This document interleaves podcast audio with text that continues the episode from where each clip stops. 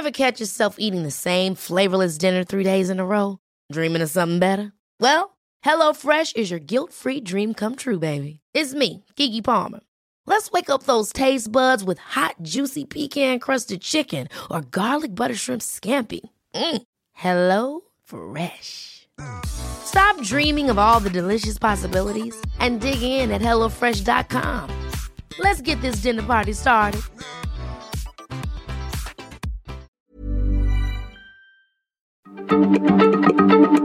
Heraldo Radio, la H se lee, se comparte, se ve y ahora también se escucha.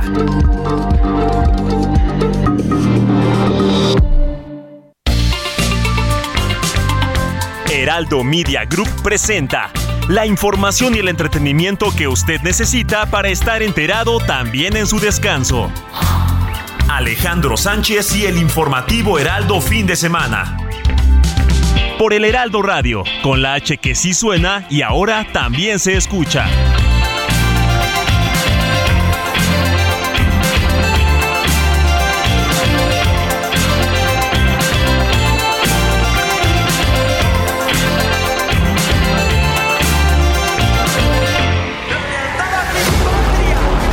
depende de estar en sintonía, obediencia. salí bien. Es una. Faringitis, sí. Y además está pegando los cambios. Sí, sí. No tengo problema. ¡Oh, la mano izquierda que explota por parte de Nava! Por ley está establecido que el primero de septiembre se entrega el informe por escrito, está listo totalmente para que el secretario de gobierno pueda ir a entregarlo y por ley está establecido que hasta el 15 de octubre puede ser el informe en cualquiera de los días a partir del primero de septiembre. La gran diferencia es que con la verdad histórica se pretendió cerrar la investigación y como lo hemos señalado, esta investigación continúa abierta. Suministro básico, señor presidente, se distingue porque andan con corbatita, camisa, saquito, frente a los mugrosos de ese lado que se suben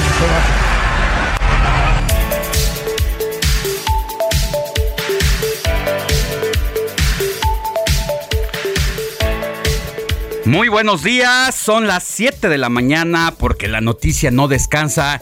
Estamos en el informativo de fin de semana del Heraldo Radio en esta mañana fresca de domingo 28 de agosto de 2022. Yo soy Alejandro Sánchez y junto con un equipo de colaboradores que trabaja desde anoche y durante la madrugada le vengo a informar. Hay muchas noticias, las más importantes generadas en las últimas horas.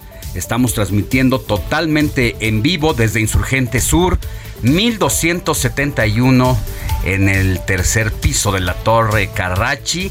Ya Insurgentes luce mojado, así amanece y al mismo tiempo cerrado porque la maratón de la Ciudad de México está a nada de empezar, si no es que ya debieron de haber salido los corredores, una ruta exquisita que habrán de recorrer miles y miles de participantes que vienen de todas las nacionalidades, los campeones de las últimas ediciones, los mexicanos, los keniatas, los etíopes y peruanos son los que principalmente se disputan la medalla del primer lugar. Es interesante esta nueva edición del maratón de la Ciudad de México y sin más preámbulos. Saludo con mucho gusto. Moni Reyes, muy buenos días. Muy buenos días, Alex. ¿Cómo estás, amigos? Robert Martínez, buenos días. ¿Y qué crees? Pues yo sí estaba pendiente de a qué hora comenzaba el maratón. Cuéntanos y desde las todos los 6 de la mañana que crucé aquí en Insurgentes y Félix Cuevas le pregunté al policía de qué hora a qué hora. Y me dice, ya comenzó 6 de la mañana en punto hasta las 2 de la tarde aproximadamente. Ya eh, no tardan en pasar Por los aquí. primeros corredores, aquellos que en lugar de correr casi vuelan. hacer eh, primeros lugares. los primeros lugares en busca de romper el récord histórico del que ya nos va a decir Roberto Martínez más adelante de cuánto se trata, pero 200, dos horas, dos horas y pico que es eh, el, el último récord que se impuso en una maratón aquí en la Ciudad de México. Ya decíamos desde previo a esto, Robert, que es uno de los maratones más importantes del mundo por sus propias características, por la geografía, por la altura y pues por el bello recorrido que hacen quienes vienen a participar en esta maratón. Buenos días. Muy buenos días, Alex. Pues aquí estamos todos emocionados. Bueno, ya está contagiado de la emoción de justamente venir en camino a- aquí al, al estudio, aquí al- a la cabina de radio del Heraldo Radio. Y ver en el camino, en el transporte, a todos este, con su uniforme, con su playerita del maratón, ya emocionados, ya este, casi casi en el micro calentando y moviendo las piernas para, para ya llegar calientitos al, al Estadio Olímpico Universitario. Y sí, más adelante les tendremos toda la información, tanto de los récords, que mira, nada te voy a adelantar, son los kenianos los que tienen los primeros tres lugares en el récord mexicano. Y en el femenil son dos kenianas y el tercer lugar te va a sorprender. Es una peruana la que conserva el, el- el récord, el tercer lugar. Entonces más adelante les tendremos toda la información. Así es. ¿Y cuáles son las alternativas viales para quienes circulan por este lado del sur de la Ciudad de México? Quienes llegamos hace un ratito aquí al estudio, tuvimos que dejar el coche del otro lado de Insurgente Sur para poder cruzar una buena parte a pie debido a que las vallas metálicas establecidas por la Secretaría de Seguridad Ciudadana de la Ciudad de México, pues ya eh, están en las principales vías. Mire, eh, Avenida Insurgente Sur, Avenida Nuevo León, Parque España, Avenida Sonora, eh, Avenida Chapultepec, Florencia, Paseo de la Reforma, la calzada Manhattan Gandhi, calzada Chivatito, calle Julio Verne, Luis Urbina, Presidente Mazarik, Molière, Ferrocarril de Cuernavaca, Ejército Nacional, calle Darwin, Avenida Rubén Darío, entre muchas otras avenidas, pues eh, forman parte de las vías afectadas por el paso de los competidores. Así, así arrancamos con la información de este domingo 28 de agosto de 2022. Inicia la disputa por la candidatura al gobierno de Puebla por parte del partido de Morena, donde ya están levantando la mano Ignacio Mier y Alejandro Armenta, el diputado y coordinador de los legisladores en la Cámara de Diputados, aprovechó su cuarto informe para ser reconocido por sus compañeros de bancada como el posible aspirante a la gubernatura de aquella entidad. El Banco del Bienestar dispersará para 2024 más de 600 mil millones de pesos para los beneficiarios de distintos programas sociales, lo que significa 50% de lo que se distribuye este año. Esto lo anunció el sábado el presidente Andrés Manuel López Obrador. Atención con esta información. Debes de tener mucho cuidado con lo que comes. Más adelante te voy a contar cuáles son las botanas que no debes comer porque causan diabetes e hipertensión. Esto de acuerdo con estudios de la Procuraduría Federal del Consumidor. Autoridades descartan que la mujer encontrada en un canal de navegación en el fraccionamiento del CID de Mazatlán no es Cándida Cristal Vázquez, la Chulis, periodista y locutora de Sinaloa. Esto a pesar de que el gobernador de la entidad, Rubén Rocha Moya, había dado por hecho la confirmación este sábado que se contrasta con perfiles genéticos, pues arrojó otros datos y tal, y como lo dijo la madre de la joven, quien fue encontrada es otra persona. Vaya error, vaya pifia de la autoridad gubernamental. Qué manera de tratar los casos que son focos rojos, de pues violencia y aparentes feminicidios por parte de el gobernador Rubén Rocha Moya, irresponsable, pero como vivimos en México, declaraciones como estas, hemos visto que no pasa nada. Ya teníamos algo muy parecido con el gobernador de Veracruz, Cuitláhuac García, quien ante la desaparición de una jovencita que su único delito fue salir de su casa e ir a buscar trabajo en una convocatoria que vio en el periódico, pues al entrar a supuesto con su supuesto reclutador a un hotel, pues resultó que sería su feminicida y a pesar de que la persona viridiana ya había sido ejecutada y prácticamente destazada, el gobernador decía muy cándidamente que no estaba desaparecida, que la tenían resguardada y días después resultó muerta Viridiana y lo mismo ocurre con el gobernador Rubén Rocha, quien dijo inicialmente que Cándida Cristal Vázquez, la Chulis, sí era la persona que había encontrado muerta. La pregunta aquí es, por un lado, la grave irresponsabilidad del gobernador, al que nadie le puede decir nada, pero la otra es, si no fue Cándida Cristal Vázquez, entonces, ¿quién es la mujer que encontraron muerta y que dieron en un inicio como parte de la entidad de la locutora y periodista local? De todo eso le vamos a dar los pormenores y detalles más adelante.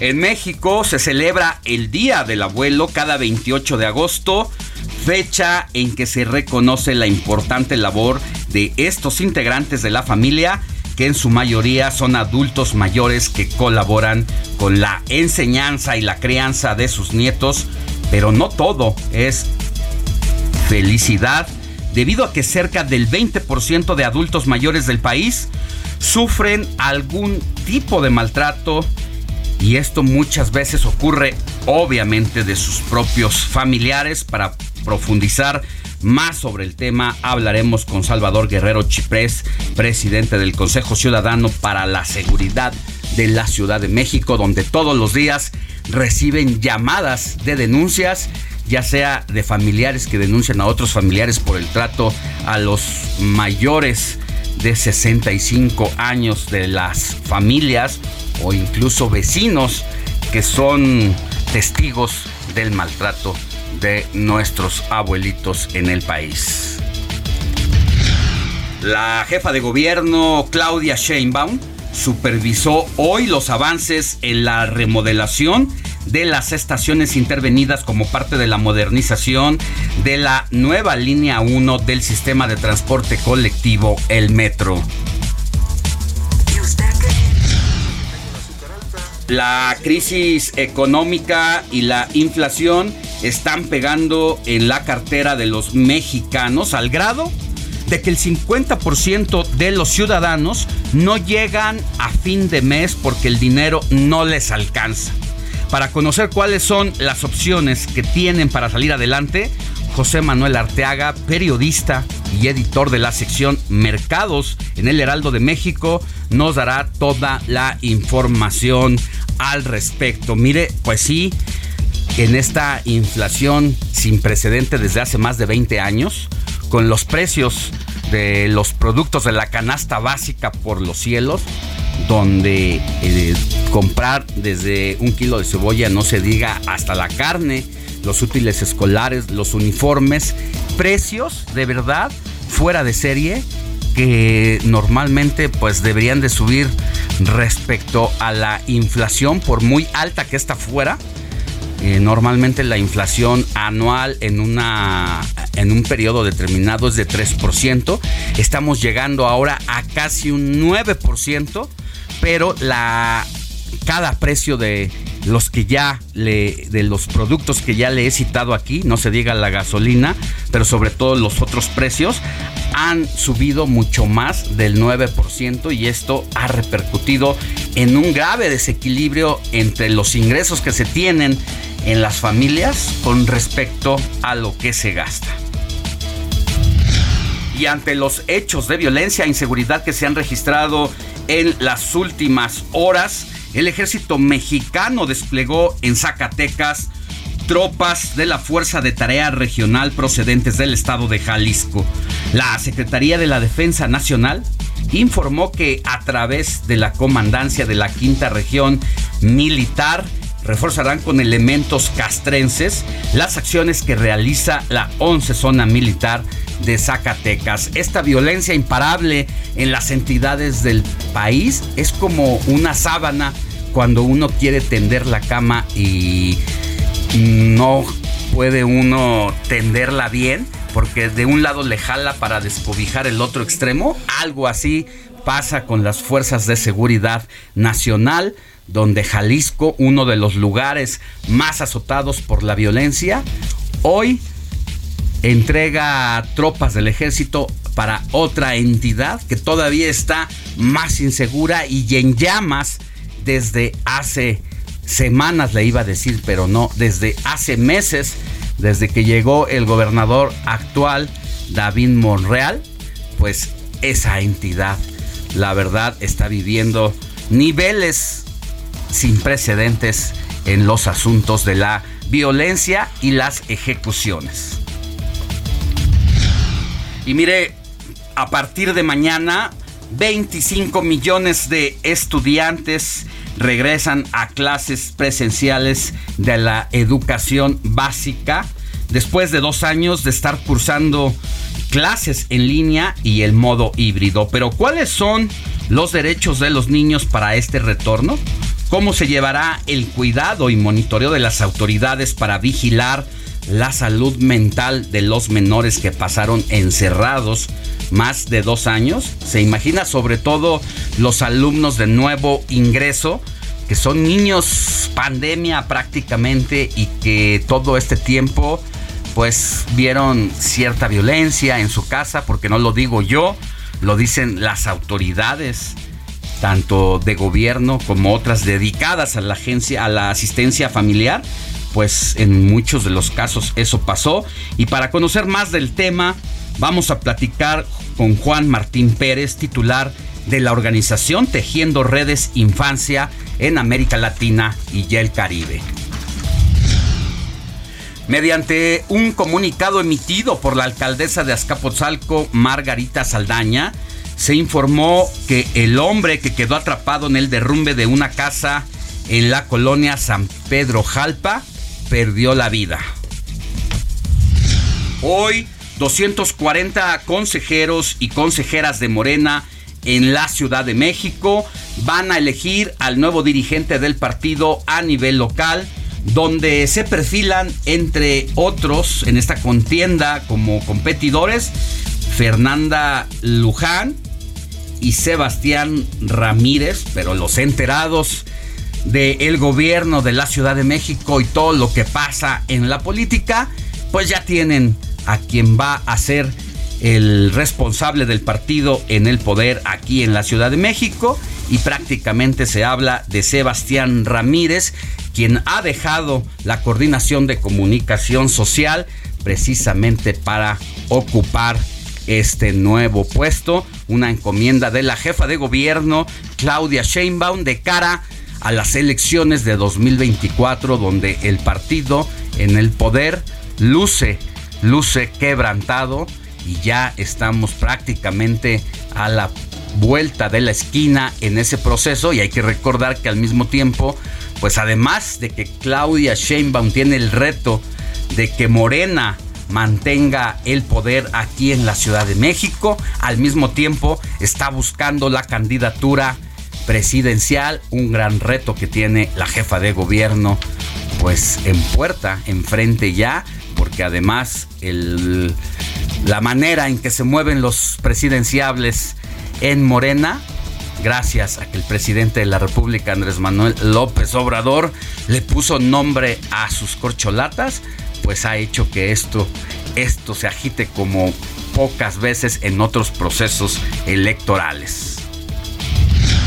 Y mire, en el último mes la Secretaría de Marina, la CEMAR, aumentó 214% el número de elementos asignados a operaciones de búsqueda y rescate en el Océano Pacífico y el Golfo de México, así como en tierra por la activación del sistema de búsqueda y rescate terrestre. En julio de este año, la Armada de México tenía 862 efectivos en las costas mexicanas y en el mes de agosto tiene desplegados 2.710 elementos, es decir, 1.848 marinos más en funciones más efectivos eh, que los que destacan, 1.600 en protección marítima y portuaria. Hay que destacar que las actividades del crimen organizado en mar profundo también están rompiendo récord histórico. Los piratas modernos atacan tanto a buques de petróleos mexicanos en alta mar como a embarcaciones nacionales e internacionales privadas.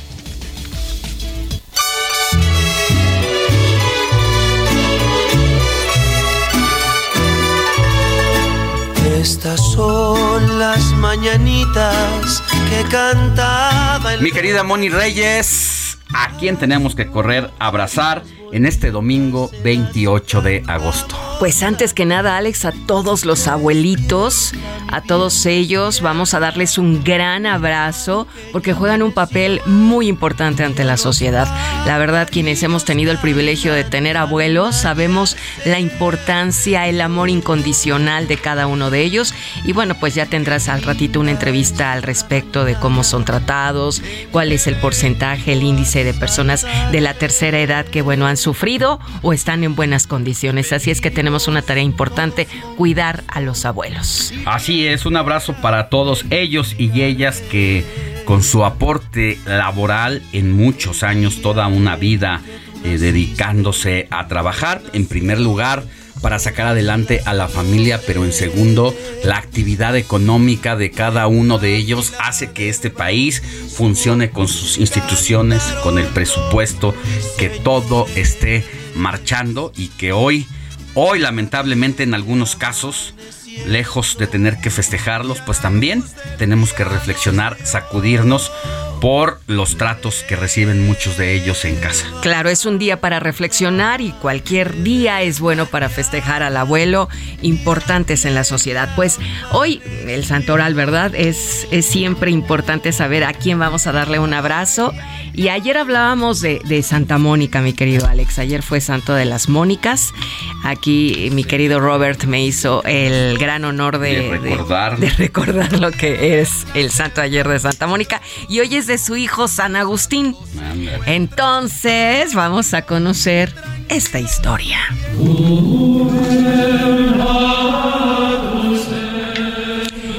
San Agustín, también conocido como San Agustín de Hipona, es hijo de Mónica. Este doctor y padre de la iglesia se curtió a lo largo de su vida en el estudio de la teología y la filosofía, siendo sus obras de gran relevancia para el pensamiento cristiano. De pequeño, fue instruido por su madre en la fe católica. No obstante, durante su juventud, tuvo en un principio una vida muy desordenada. Tuvo un hijo llamado Adeodato, y cuando no había alcanzado aún la veintena, en esos años se identifica con el, el, dogma del maniqueísmo, que es una corriente que se basaba en una lucha eterna entre el bien y el mal, donde el espíritu del hombre se asociaba a la figura de Dios y a la carne y al cuerpo, y se vinculaba al demonio. Cierto día, al ingresar en la cátedra de retórica de Milán en Italia y escuchar los sermones de San Ambrosio, San Agustín se reconcilió con las enseñanzas que su mamá Mónica le había inculcado desde la cuna. Más tarde, según reza la tradición, Agustín sintió una llamada divina y se volcó por completo en su faceta como erudito y religioso. Tras hacer penitencia y ser bautizado por San Ambrosio, se prodigó en la oración y en las buenas obras, regresando al continente africano para hacerle útil a la iglesia. Ahí, una vez que fue nombrado obispo de Hipona, defendió una filosofía de vida basada en la sencillez y escribió numerosas obras de vital trascendencia para la Iglesia Católica. Entre ellas destacan Confesiones y La Ciudad de Dios.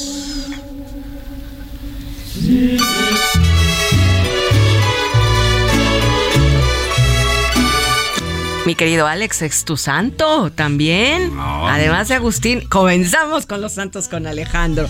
Alejandro, Junípero, Hermes, Moisés, Pelagio, Viviano, Florentina y Alfonso. Pues muchas gracias ah, por recordar que hoy es mi santo y el de todos los demás que has mencionado. Un abrazo a todos. Nosotros vamos a una pausa y al volver, Moni, les vamos a dar el WhatsApp. Bueno, de una vez, 55 91 63 51 19 para que nos escriba, nos escriba, nos dé sus denuncias, sus felicitaciones y todo lo que usted quiera decir.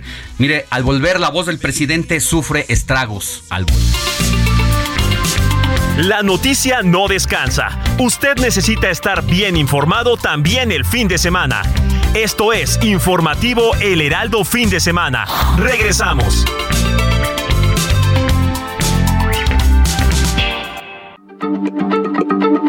Heraldo Radio, la H se lee, se comparte, se ve y ahora también se escucha.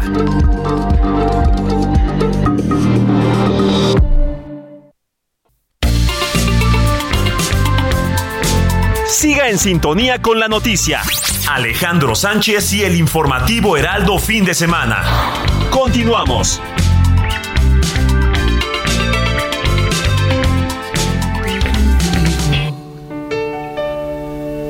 Que valió la pena todo, todo lo que yo he sufrido.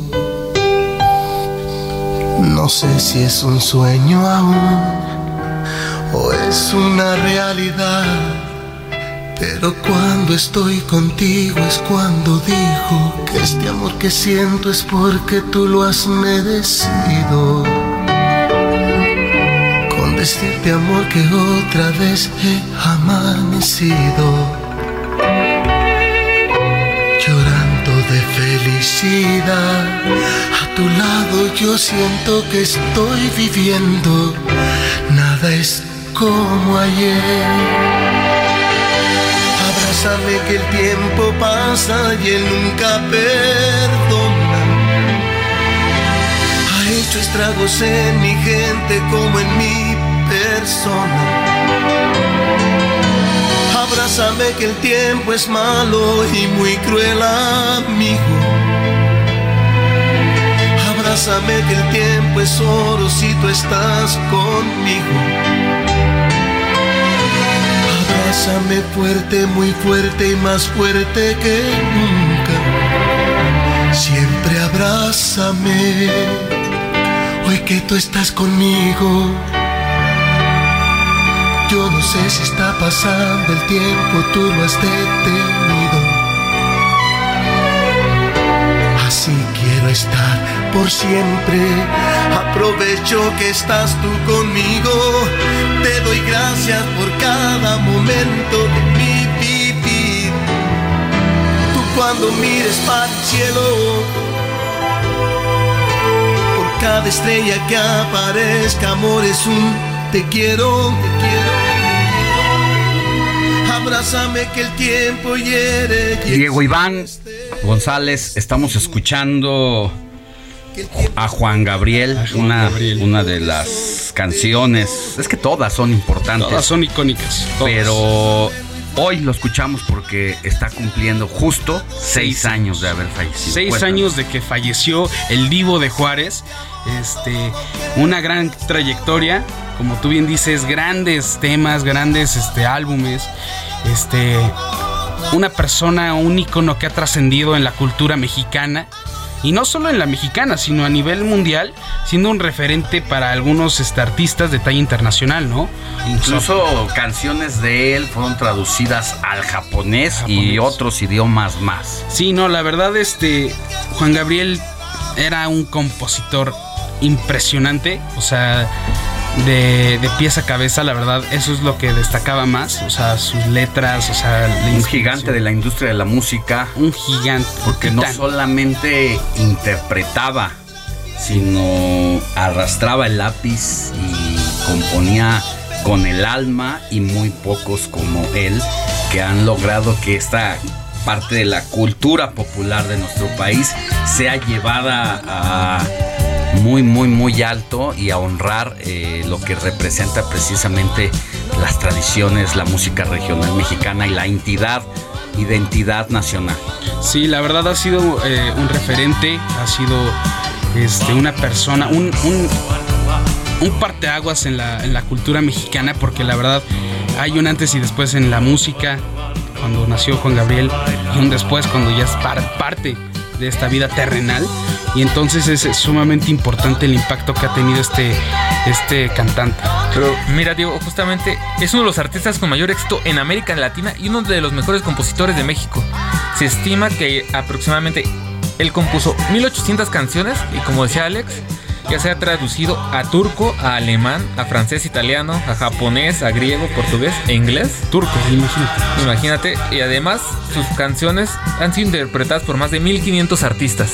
¿Hasta dónde 1500 llega este talento? Sí, el Juan impacto, ¿no? el O sea, impacto que este tuvo. impacto que tiene, ¿no? Y que llega a cautivar a las masas de una forma impresionante. Mm, o sea, ¿Qué te digo? se pone en un escenario, o se ponía más bien, y hacía temblar a todo el mundo. O sea, lo hacía sacar todas sus emociones. Quien- quienes lo vimos en vivo, o sea, hasta sí. chinita te pones O en sea, este Se momento. le pone la piel china a la gente, ¿no? Como Y según Spotify, ¿qué, qué, Reyes. qué- qué tiene esta canción? Bueno, de Abrázame pues, muy fuerte. De hecho, hablando de este, Abrázame muy fuerte es la canción con más reproducciones en la plataforma de streaming Spotify, este, la cual cuenta con un número de reproducciones de 208 millones de reproducciones y cuenta con más de 7 millones de oyentes al mes, la cual es, es, es impresionante, ¿no?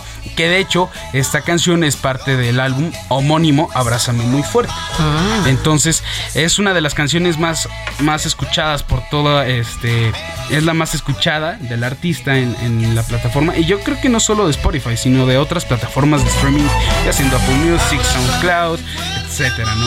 Mira, estaba viendo este dato que es importante de las 1800 canciones en su trayectoria. Juan Gabriel fallece a los 66 años de edad después de un concierto que ofrece en Santa Mónica, en Los Ángeles. Eh, sufre un paro cardíaco y estaba pues ya deteriorado de su salud internamente y yo no sé si él no lo sabía, al parecer pues no tenía como esa conciencia de cómo estaban algunos de sus órganos ya y estoy haciendo ahorita en este momento porque me parece una cifra la Descomunal. verdad descomunal 1800 canciones en su trayectoria vamos a suponer si él tenía 66 años que haya hecho una vida de 45 años de carrera artística. 1800 entre 45 años. Te, te habla este dato de 1800 entre 45. 40 canciones por año. Es- o sea, es- o sea- está hablando de cuántas canciones, si son 24, 12 meses, te está hablando de tres canciones por al mes. Al mes, al mes. O sea, no, era una era una máquina. Sí. Ahora, porque no lo que necesariamente se hace rápido y se hace a destajo es bueno. Sí, exacto. A Gabriel García Márquez le preguntaron alguna vez cuando él llenaba de elogios a Juan Rulfo sobre su literatura. Y eh, le, le preguntaban a García Márquez, maestro, pero usted ha escrito muchísimas obras y Juan Rulfo solamente escribió dos. Y dice, no necesitaba escribir más. Exacto. Con dos obras que dejó para la literatura mexicana, hispanoamericana y mundial fue suficiente. En el caso de Juan Gabriel, tres canciones por mes es demasiado. Y exitosas. Y todas exitosas. Sí, no, en su mayoría, yo creo. No, no diga, no generalicemos, pero yo creo que en su mayoría. en su Todas. Porque muchas de las canciones que son de Juan Gabriel no sabemos a ciencia cierta que son Sí, de él. de- sí. Porque las escuchamos en voz de otros, otros artistas. Sí, porque él compo, o sea, más que nada su, su, su, su objetivo principal era componer. No O sea, cantar. era, eh, eh, para eso era lo, el- lo mejor que hacía. La verdad. Así es.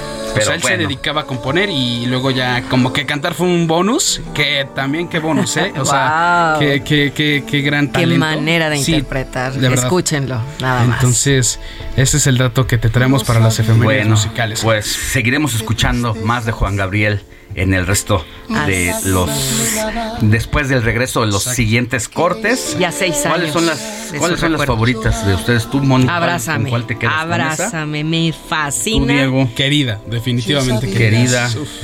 Una de mis favoritas es este Amor Eterno y es una de las que hasta te llega a romper dependiendo de la situación en la que te encuentres. No, la verdad es que todas, todas, son buenas. La diferencia. Eh, hay muchas canciones. ¿Y tú ya, Alex? La diferencia, incluso algo más folclórico, me gusta mucho la del Noa, ¿no? eh, pues porque además. Eh, y yo no nací para amar, es hermosa también. Así que, pues hay muchas canciones. Escríbanos cuál es la canción que más le gustaba a usted de Juan Gabriel. Moni, de una vez en WhatsApp, que nos ah. ayudes a recordarlo para que no solamente nos den sus quejas, sus denuncias ciudadanas. Gracias, Rodrigo Iván. Te escuchamos más adelantito no solamente eso, sino que también, Moni, eh, nos den cuáles son las canciones preferidas. Que, de usted que nos escucha de Juan Gabriel. Vamos a votar 55 91 63 51 19 55 91 63 51 19. Aquí estamos listos a sus órdenes para recibir sus comentarios, preguntas con Robert Martínez, sugerencias, dudas y estamos en el informativo fin de semana. Yo seguiré tratando ser mejor, yo seguiré tratando ser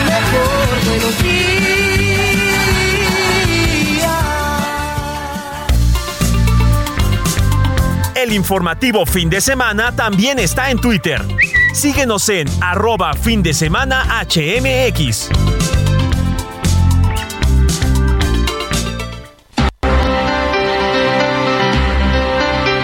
Vámonos con Jorge Mille que nos tiene un adelantito de lo mejor de la jornada deportiva de este fin de semana. Adelante, George. Saludos, Alex. Un saludo a todo el equipo de el informativo fin de semana. Feliz domingo para todos. Aquí la información deportiva. Este es un adelanto. El Cruz Azul con el Potro Gutiérrez al mando derrota dos goles por uno al conjunto del Querétaro en una victoria agónica, pero victoria al fin para la máquina celeste. Los Tigres y el Necaxa en un partido de bostezo empatan a cero. Ay, los Pumas inician ganando en la Perla Tapatía y terminan perdiendo tres goles por uno frente a las Chivas que ligan su segunda victoria. Este puede ser un domingo grande para el automovilismo mexicano, ya que Sergio Checo Pérez tiene amplias posibilidades de ganar el Gran Premio de Bélgica. Checo saldrá desde la segunda posición. La pole es para el español Carlos Sainz de Ferrari y en tercer puesto largará el veterano Fernando Alonso. Ayer por la noche en Monterrey, Alan David el Rey Picasso pintó una gran obra frente al argentino Pablo Gómez. El estudiante de física de la UNAM derrotó por nocaut al argentino con un potente gancho al hígado. De verdad le entró un arpón a la zona hepática al argentino que fue directamente a la lona. Le iba a contar el referee, pero de plano su esquina lanzó la toalla por todo lo alto.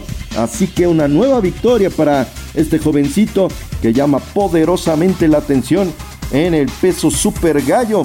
Y hablando de jóvenes que andan, que están haciendo bien las cosas, Santiago Jiménez ya marcó el primer gol allá en el viejo continente dentro del fútbol holandés con el Feyenoord que goleó 4 por 0 al Emen.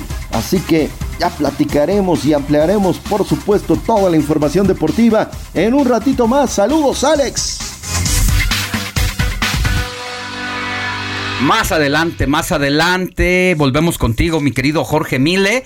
Y aquí, enfrente de la Torre Karashi, de donde estamos transmitiendo totalmente en vivo para todo el país por las distintas frecuencias radiofónicas como eh, Estamos en Monterrey. En, Monterrey 99.7 FM, Alex en Guadalajara 100.3 FM, La Laguna 104.3, Oaxaca 97.7, estamos en Tampico 92.5, además en Tuxtla Gutiérrez 88.3 FM, en McAllen, saludos 91.7, Brownsville 93.5 y a través también del sistema Now Media Radio en San Antonio en AM en el 1520 y en Chicago 102.9 FM y aquí en la Ciudad de México 98.5 FM. Esas son nuestras frecuencias en este momento, Alex. Pues ahí está todos los detalles que le vamos a tener para que nos pueda escuchar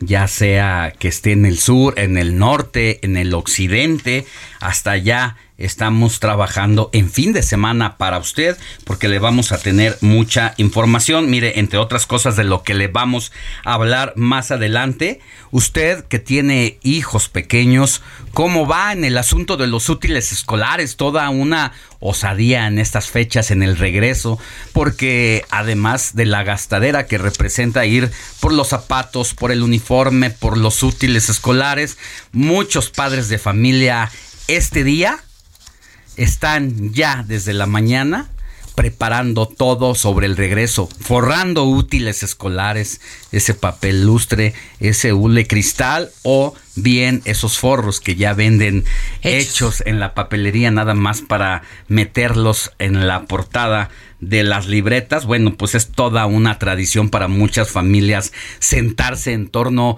de una mesa y convivir con la familia y los pequeños y las etiquetas. van a la escuela precisamente escogiendo las etiquetas para plasmar el nombre y uno sí recuerda que a pesar de que luego ya a la mitad de la, del ciclo escolar ya no queríamos levantarnos para ir a la escuela, la verdad la emoción que se siente como chiquillo de regresar a el aula, al colegio para ver a los amigos, para eh, ver a, la niña que te gusta, al niño que te gusta, para ver al profesor, a la profesora, bueno, pues es toda toda una emoción. Y muchos niños, ya decíamos Moni, pandemia que no tenían esta oportunidad porque pasaron más de dos años encerrados, cómo deberá ser lo que sienten, pero al mismo tiempo acompañarlos en este regreso, porque no es fácil para ellos. ¿Sabes, Alex, quienes lo vivieron y, se vio interrumpido por la pandemia, los dos años, fue un, un, trancazo, ¿no? También a su,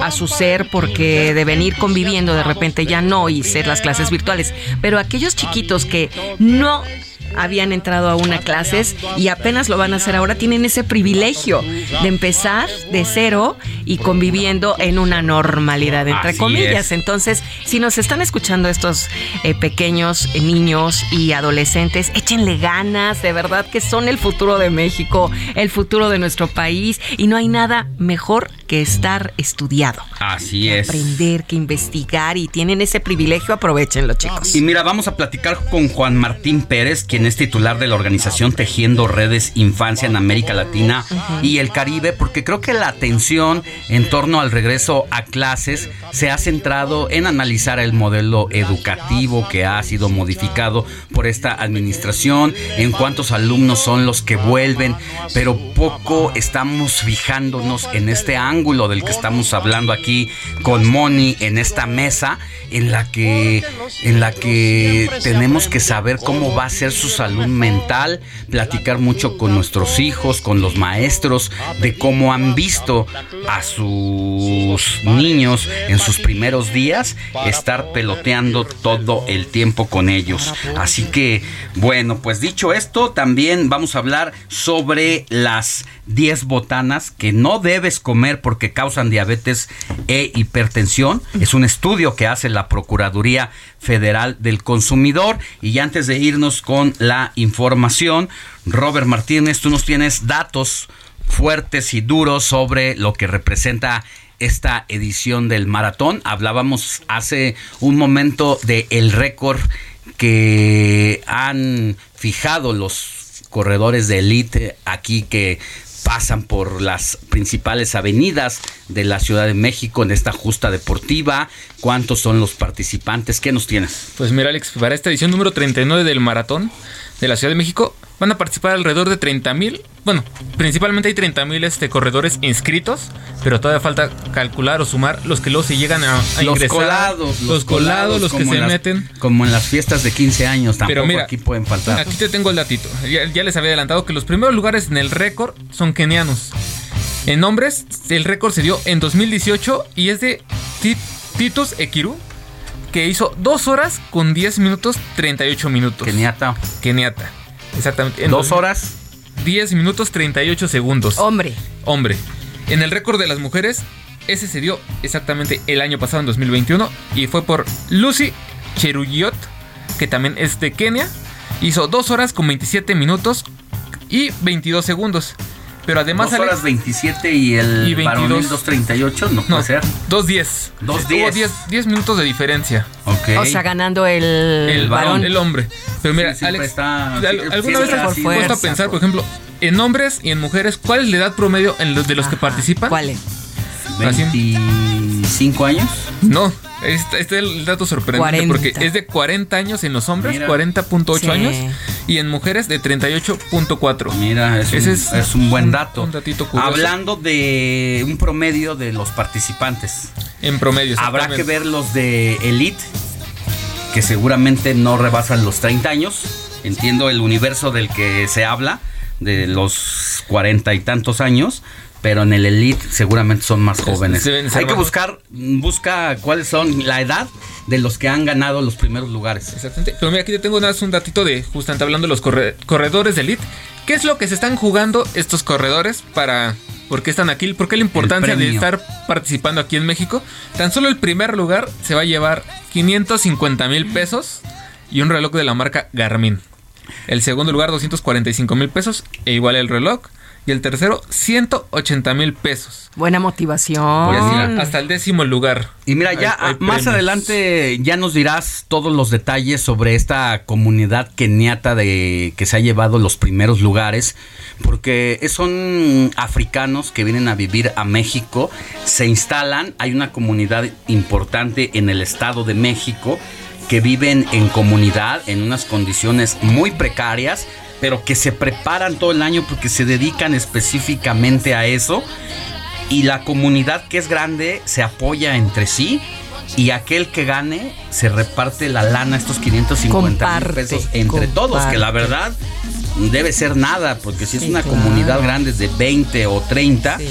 es todo una situación, toda una historia de cada uno de estos personajes. Pero Más adelante en el siguiente, Robert, nos das todos los detalles. Y algo que me interesa también, los Rarámuris, ¿no? Que, que es una comunidad también muy corredora y que, bueno, pues son mexicanos. Exactamente. Y más que destacado que tan corren. solo en los Juegos Olímpicos, en las que son este, caminatas. son- Y ellos no tienen tenis con alta tecnología ni, ni ropa No. de alta tecnología, sino muchos de ellos corren con sus huaraches con el que caminan horas y horas para ir por la leña, para ir por el agua, para buscar el alimento y el sustento de todos los días en estas comunidades alejadas de las zonas urbanas allá en Chihuahua Sí. y que parece que es otro mundo. Pues también hay que tomar en cuenta que en este tipo de competencias en los maratones de la Ciudad de México también no faltan los participantes que están este salen disfrazados que justamente lo hacen tanto para motivar a la gente a seguir compitiendo a, a realizar ejercicio Y hay uno que destaca mucho tanto en la Ciudad de México que me ha tocado hasta verlo en carreras de 5 o 10 kilómetros que es uno que va disfrazado el Chapulín Colorado Oye, y ya, y a unos también ya de la tercera edad. Yo he visto, no sé qué etapa sea esa, pero es fabuloso que estén motivados para correr. Así es. Uy, pues ya se nos fue el tiempo muy rápido. Tenemos información eh, fuerte. Yo creo que al volver de la pausa, mire, eh, al presidente López Obrador se le escuchó el jueves con la voz un poco cansada, ronca. El viernes ya se escuchaba más ronco y el día de ayer ya apareció definitivamente afónico, ya no pudo hablar como lo conocemos, incluso hubo personas que le tuvieron que ayudar ahí a tomar la palabra para decir los mensajes que tenía que decir. Ya sabe que el presidente López Obrador trabaja de manera incansable recorriendo el país y sí, con, la verdad es que llamó la atención y se le preguntó si era COVID, porque parte de las manifestaciones muchas veces que genera esta enfermedad es precisamente que quedes afónico, que pierdas la voz. Y dice el presidente, no, no es COVID. Bueno, si no es COVID, es un simple resfriado. ¿O qué es? Es un desgaste de cuerdas vocales, por supuesto, porque sabemos que tiene la mañanera, que luego está en reuniones, que constantemente está dando discursos. Y obviamente si no tienes un cuidado previo a tus cuerdas vocales, a tu garganta, a tu sistema respiratorio, claro, los cambios de temperatura, eh, eh, el aire acondicionado, todo eso, va afectando. Entonces no es precisamente COVID, lo afirmó, pero sí tiene un desgaste en sus cuerdas vocales y se ha visto constantemente en estos días. En los actos que hace fuera de Palacio Nacional, que es donde habla de manera muy vigorizante, y pues eso también, si no sabes hablar, eh, con la boca del estómago y usas la garganta, pues también llevas un poco a, el esfuerzo y a lastimar las cuerdas vocales. Bueno, de eso y ya escuchará usted al presidente y la voz cómo le fue cambiando en los últimos días. Pausa y volvemos con más información. Esta noche.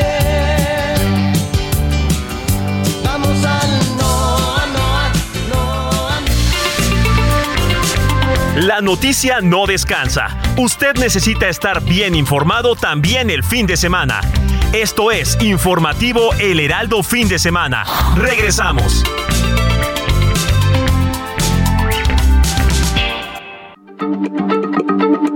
Heraldo Radio, la H se lee, se comparte, se ve y ahora también se escucha.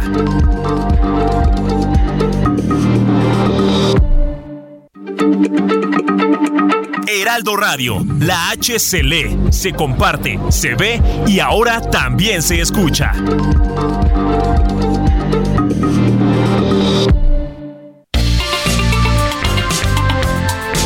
Siga en sintonía con la noticia. Alejandro Sánchez y el informativo Heraldo fin de semana. Continuamos.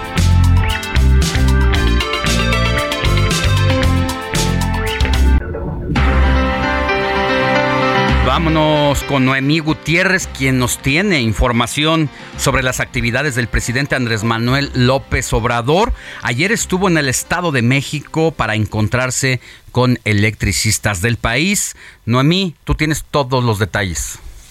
Hola, comentarte que el presidente Andrés Manuel López Obrador, como parte de su gira de fin de semana, estuvo en Bahía de Banderas, Nayarit Ahí se reunió con trabajadores electricistas para exponerles el proyecto para llevar Internet a las comunidades más apartadas. Garantizó que antes de que termine su gobierno, se blindará a la Comisión Federal de Electricidad para evitar su privatización. Así lo señaló en breve entrevista al término del encuentro con trabajadores de la CFE iluminando y comunicando a México Internet para todos. Voy a buscar la forma, pero no vamos a permitir que regrese la política privatizadora, porque le hizo mucho daño a México, tanto en el petróleo, la industria eléctrica, el agua, todos los recursos naturales no se deben de privatizar. También se le cuestionó cómo se sentía de salud, ya que desde el jueves tiene un malestar en la garganta. ¿Cómo sigue? Ya estoy mejor, ya. ¿Cómo se llama? Al final del encuentro con los trabajadores, en donde estuvo acompañado por el gobernador Miguel Ángel Navarro y miembros de su gabinete, se comprometió a regresar. No iba yo a hablar mucho y me piqué. ¿Qué les parece si nos vamos, nos volvemos a encontrar aquí mismo cuando ya tengamos las antenas, podamos decir todos misión cumplida? ¿Les parece? Muchas gracias. Hasta aquí mi reporte. Desde Nayarit es donde estuvo el presidente López Obrador en esta gira de trabajo y respecto a la voz del presidente, mire, así se escuchaba el día jueves.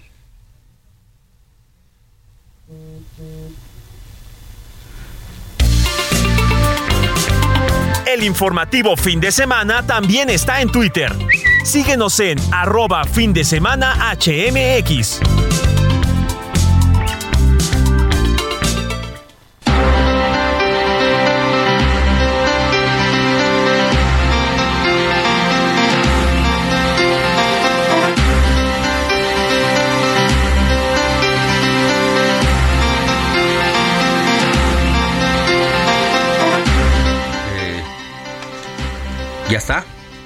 A ver, escuchemos al presidente el día jueves.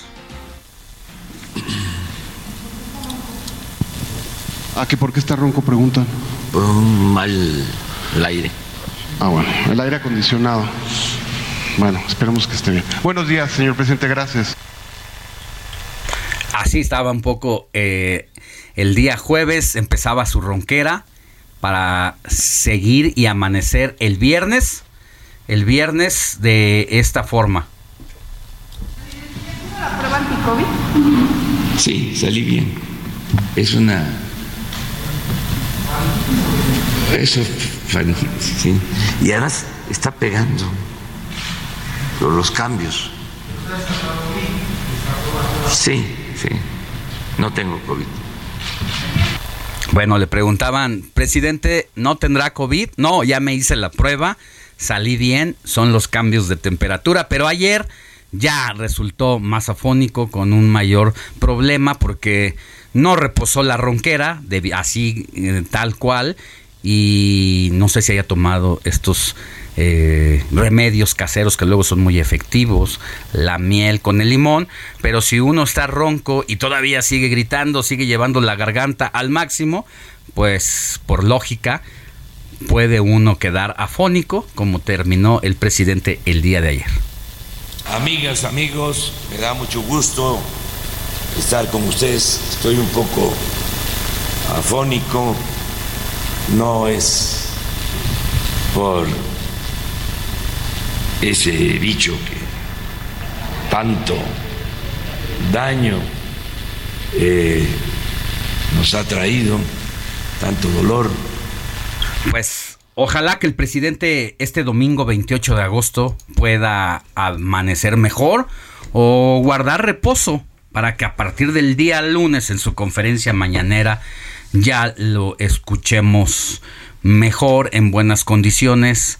Deseamos que el presidente tenga buena salud y que esté bien para enfrentar todos los retos, los problemas y las complejidades que el país que el país demanda porque pues hay muchísimas cosas que tiene que resolver el presidente. Robert, ¿sabes dónde va a estar el presidente el día de hoy? ¿Cuáles serán sus actividades? Este, su actividad del presidente López Obrador va a tener todavía hoy, actividades allí en Tepic Nayarit. Eh, esperamos que pueda llevarlas a cabo por el tema de su salud. Sigue allá. Porque si no, este, sí, sí, esperemos no pues, Mejor más vale que descanse un día a verlo fuera de la jugada varios días. Así que deseamos que el presidente se reponga Moni, ¿qué receta le das al presidente para esto de la voz? La primera, la primera, reposo Guardar reposo. O sea, el reposo total es indispensable cuando uno tiene cualquier este lesión, ¿eh? Este tipo sí de, sintomatología que está presentando el presidente. Segundo, mucho líquido, mucha agua, hidratarse bien. Las cuerdas vocales se resecan. Las cuerdas vocales son músculos y necesitan tener hidratación. Y tercer lugar, hacer ejercicios. Hacer ejercicios de calentamiento cada vez que va a dar un discurso, que va a presentarse a la mañanera, etcétera.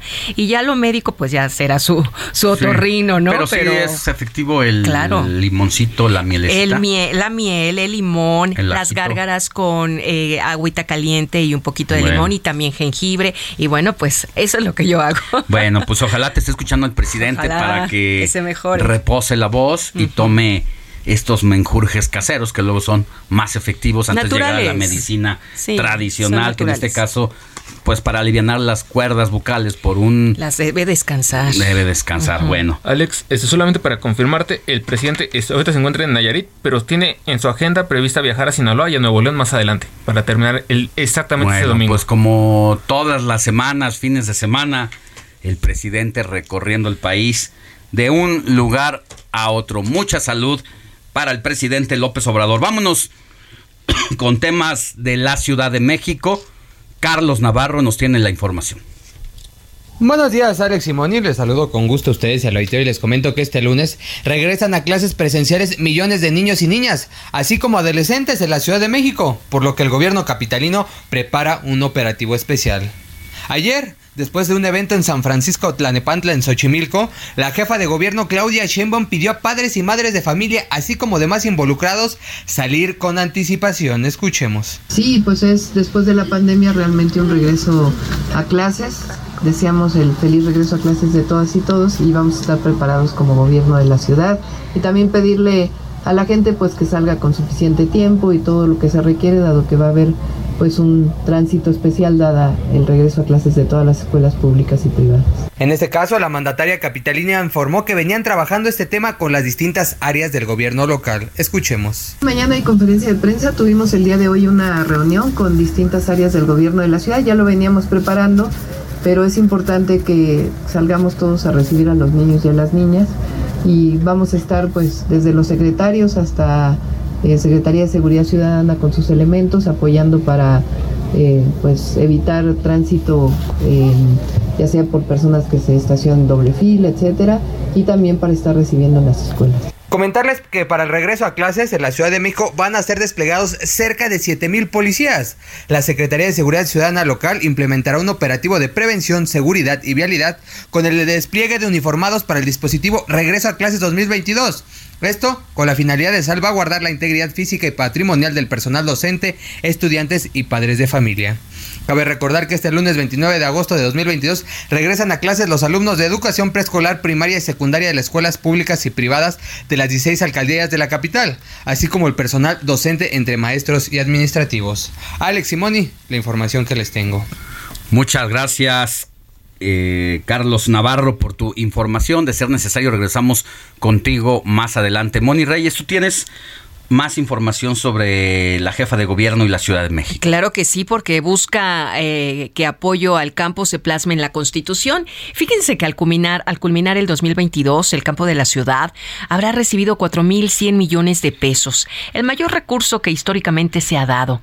Así lo informó eh, la Ciudad de México ah, el 27 de agosto del 2022, en donde nuestro gobierno se pasó de dar 200 millones de pesos a mil millones de pesos en 2019 y para cuando culmine el 2022, el campo de la capital habrá recibido 4.100 millones de pesos, dinero que se da de forma directa a los campesinos y ejidatarios y no a través de organizaciones ni de intermediarios. Esto es lo que aseveró Claudia Sheinbaum en el marco de la entrega de certificados agroecológicos a productores del campo para fomentar cultivos amigables con el medio ambiente y la salud de toda la población. Se trata del mayor recurso que históricamente se ha dado al campo en la ciudad en entonces, no podemos permitir que ningún gobierno que venga deje de apoyar al campo como se está apoyando ahora. Entonces hay que ponerlo en la ley, hay que ponerlo en la Constitución de la Ciudad de México. Entonces podemos hacer una propuesta para que quede en la Constitución, que cada año se le debe de dar más recursos al campo de lo que se le dio al anterior y vamos a hacer esta propuesta al Congreso para preservar los bosques, preservar el campo de la Ciudad de México, es lo que ha subrayado la jefa de gobierno Claudia Sheinbaum.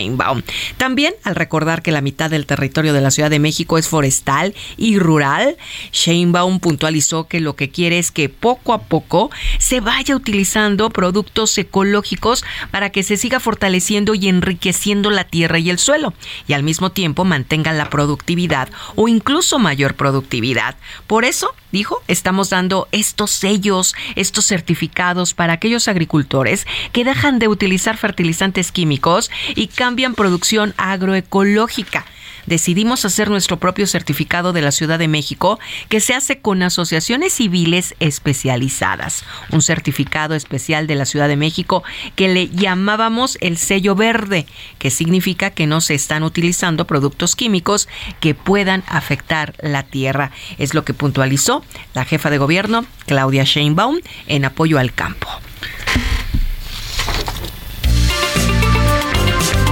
Comparte tus comentarios y denuncias en el WhatsApp del informativo fin de semana. Escríbenos o envíanos un mensaje de voz al 55 91 63 51 19.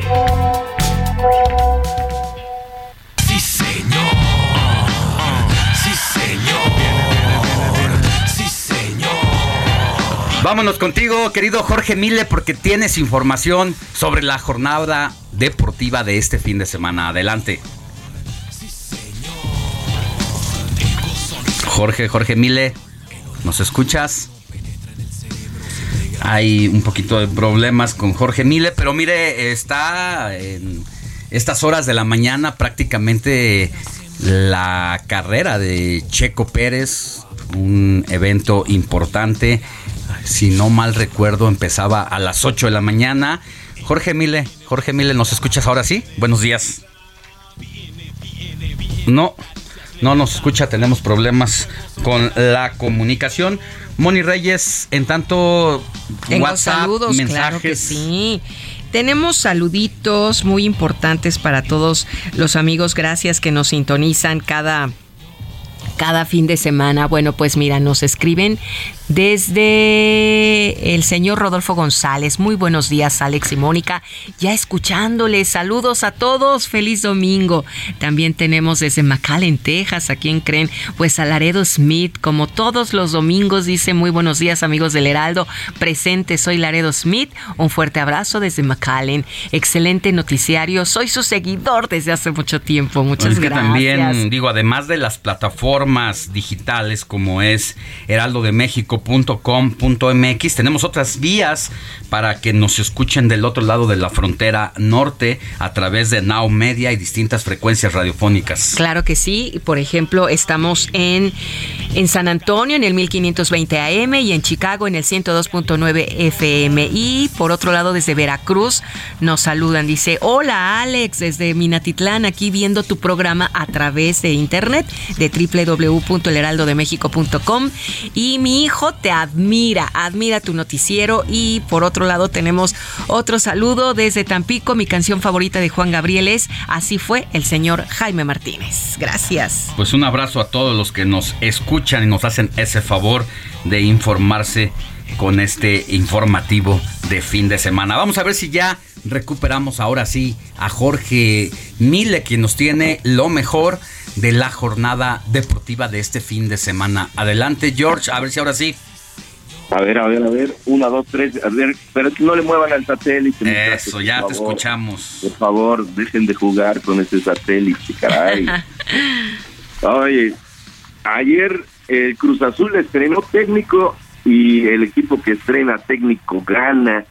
Así que la máquina derrotó dos por uno en un juego emocionante al conjunto de Querétaro. El nuevo entrenador de la máquina, el Potro Gutiérrez, lo celebró en grande. La victoria al final para el conjunto dos por uno y con Corona de nuevo en la portería. Tuvo suerte Corona, también se empleó a fondo ante un conjunto de Querétaro que salió a darlo todo, a buscar eh, la victoria. Sin embargo, ahí se apunta la, la victoria y conjunto de Cruz Azul. Creo que le va a dar nuevos brillos, ¿no? La entrada de el Potro Gutiérrez. Se ve diferente la máquina de inicio. Ojalá que así sea. Ya lo decíamos hace una semana que además de la grave responsabilidad que representa para cualquier director técnico una goleada de este tipo porque pudo haber sido una cuestión de la cada uno de los jugadores pero siempre quien lleva la peor parte pues es el director técnico. Y decíamos además del director técnico el otro personaje malito malito fue el portero. Y bueno pues cambia el portero cambia el técnico y por lo menos se deshacen de este maleficio en que suele caer el Cruz Azul, a veces por rachas cortas, pero a veces son rachas eternas y le viene bien al Potro Gutiérrez también, porque si bien es un eh, director técnico, campeón con la sub-17 me parece, pues Sí, no había tenido la sub-17. oportunidad de estar en el primer cuadro de una alineación de la del fútbol mexicano. Sí, en primera división en México es su primera incursión y ya había eh, eh, en un equipo de primera división en Honduras. Así que bueno, pues ahí está el resultado 2 por 1 al final en un juego en el que pues, los dos equipos intentaron meter gol, pero al final empataron a cero. Los Tigres y el Necaxa al final no se hicieron daño, reparten puntos y ante la desesperación de, de la afición de los Tigres, porque vaya que, que tuvieron oportunidades muy claras, pero simplemente no estuvieron finos adelante. Ay, los Pumas, ¿eh? Pobrecitos de los Pumas andan, viven entre la calle de la amargura y avenida mínimo me ponen tres encima porque simplemente no puede el conjunto Auriazul empieza ganando el día de ayer al conjunto de las Chivas uno por cero al amanecer del encuentro pero después solamente hubo un conjunto sobre la grama de el estadio Akron de, las Chivas.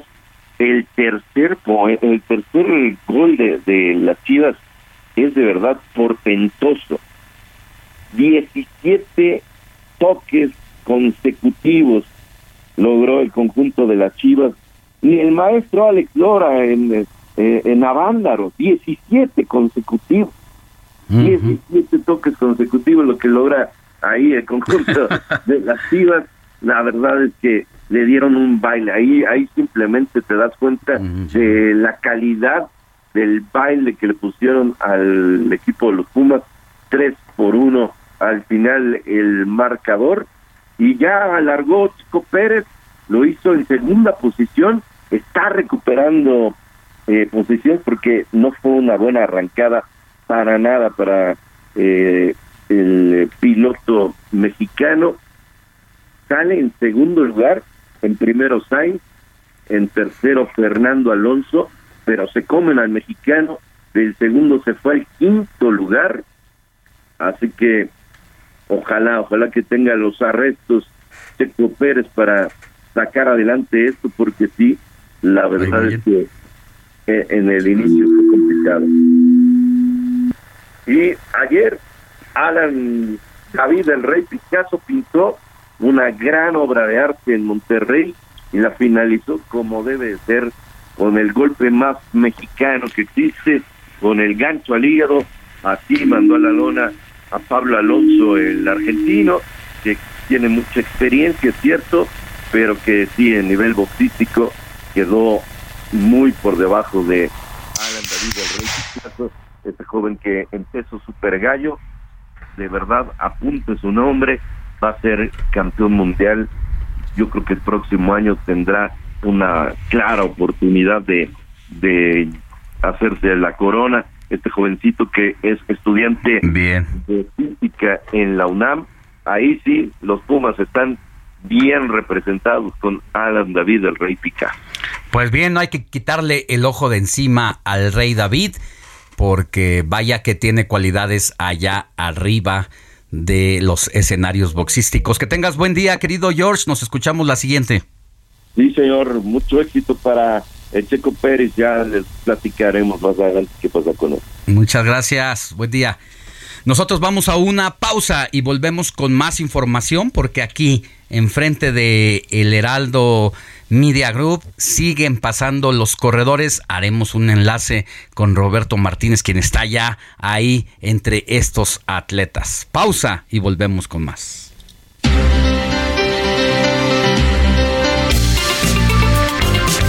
La noticia no descansa.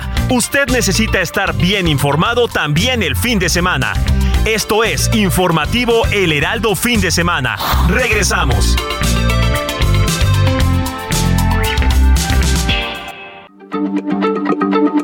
Heraldo Radio, la H se lee, se comparte, se ve y ahora también se escucha.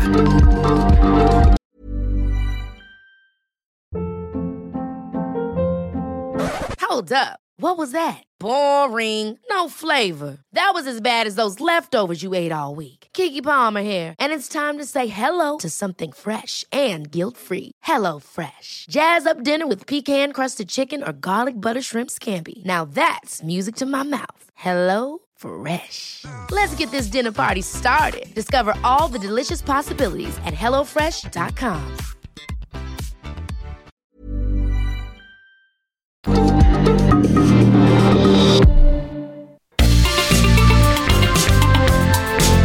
Siga en sintonía con la noticia.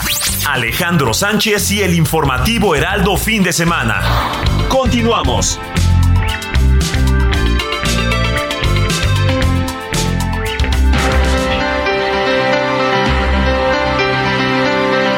de la mañana con 30 minutos, hora del centro del país. Ya son dos horas con 30 minutos desde que arrancó esta 39 edición de la Maratón Ciudad de México. Siguen pasando enfrente de Torre Carrashi. Los competidores avanzan sobre Avenida Insurgentes para llegar hacia el centro del país. Salieron de Ciudad Universitaria para recorrer, hacer todo este recorrido en esta mañana fresca. Robert Martínez, tú tienes detalles, siguen pasando los corredores. Este, hola Alex, pues sí, estamos aquí justamente en el esquina de Insurgente Sur y Félix Cuevas y los corredores aquí todavía siguen circulando, siguen pasando. Este, justamente hablando aquí con un policía que me está comentando que aquí es el kilómetro 5 de la carrera. ¿El kilómetro qué? escuchar, aquí el, el ambiente está, está todo lo que da entre toda la gente que viene a apoyar a los corredores. ¿Es el kilómetro que te dijeron ahí? Es el kilómetro 5, me, me, informaron. Ya. Aquí hay una zona de hidratación exactamente. Y solo para comentar, tal que ahorita el primer lugar, el que va a la cabeza del maratón, lleva una hora y media, todos calculando los tiempos que se había comentado del récord. Falta media hora para que termine, termine el maratón.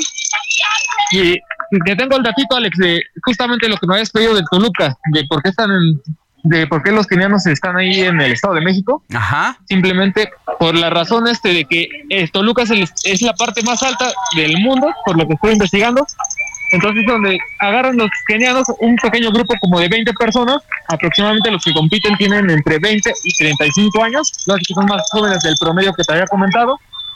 Y justamente están ahí practicando todo el año, justamente por el tema de la altura, para prepararse físicamente y estar al 100 para competir aquí en el Maratón de la Ciudad de México. Ya, es que los pulmones a las alturas eh, llevado el, el, cuerpo al extremo, pues tomas mejor condición y en la medida que vas bajando sobre el nivel del mar, pues tu resistencia es mayor. Por eso tienes razón, los boxeadores ahí en el centro ceremonial Otomí se preparan desde un mes antes, muchos de ellos para sus peleas por el campeonato del mundo. Y si en la Ciudad de México estamos a una altura de 2.300 metros sobre el nivel del mar, el Estado de México tiene hasta 2.700 eh, kilómetros sobre el nivel del mar y eso es un dato importante que nos da sobre la preparación y el esfuerzo que se toma llevar al cuerpo al límite a esas alturas. Pues ahí estamos escuchando toda la algarabía de la gente. Seguramente muchas personas se han dado cita para alentar, para apoyar a los corredores, Robert. ¿Nos escucha, Robert? Ah, sí, este, te, estoy perdiendo un poquito, Alex, este, pero sí, aquí estamos al, pendiente de lo que y justamente para decir que aquí la emoción está todo lo que da. Ya pasó este, una persona disfrazada de Spider-Man, ya pasó alguien con, un, con una pequeña, como un traje de baño de con la bandera de Estados Unidos. Hemos visto, tan solo en ese ratito que hemos estado aquí parados, hemos visto pasar de todo. Muy bien, Robert. Aquí hasta, digamos, está fresquecita la, la, calle, pero ya aquí entras en calor con todo el ambiente de la carrera. Así es, ahí se escucha la algarabía. Y bueno, pues estos eh, personajes disfrazados, como México no hay dos, no podía faltar en un evento de esta talla también la picardía y el humor mexicano. Gracias, Robert. De nada, Alex. Seguimos con más El informativo fin de semana también está en Twitter. Síguenos en arroba fin de semana HMX.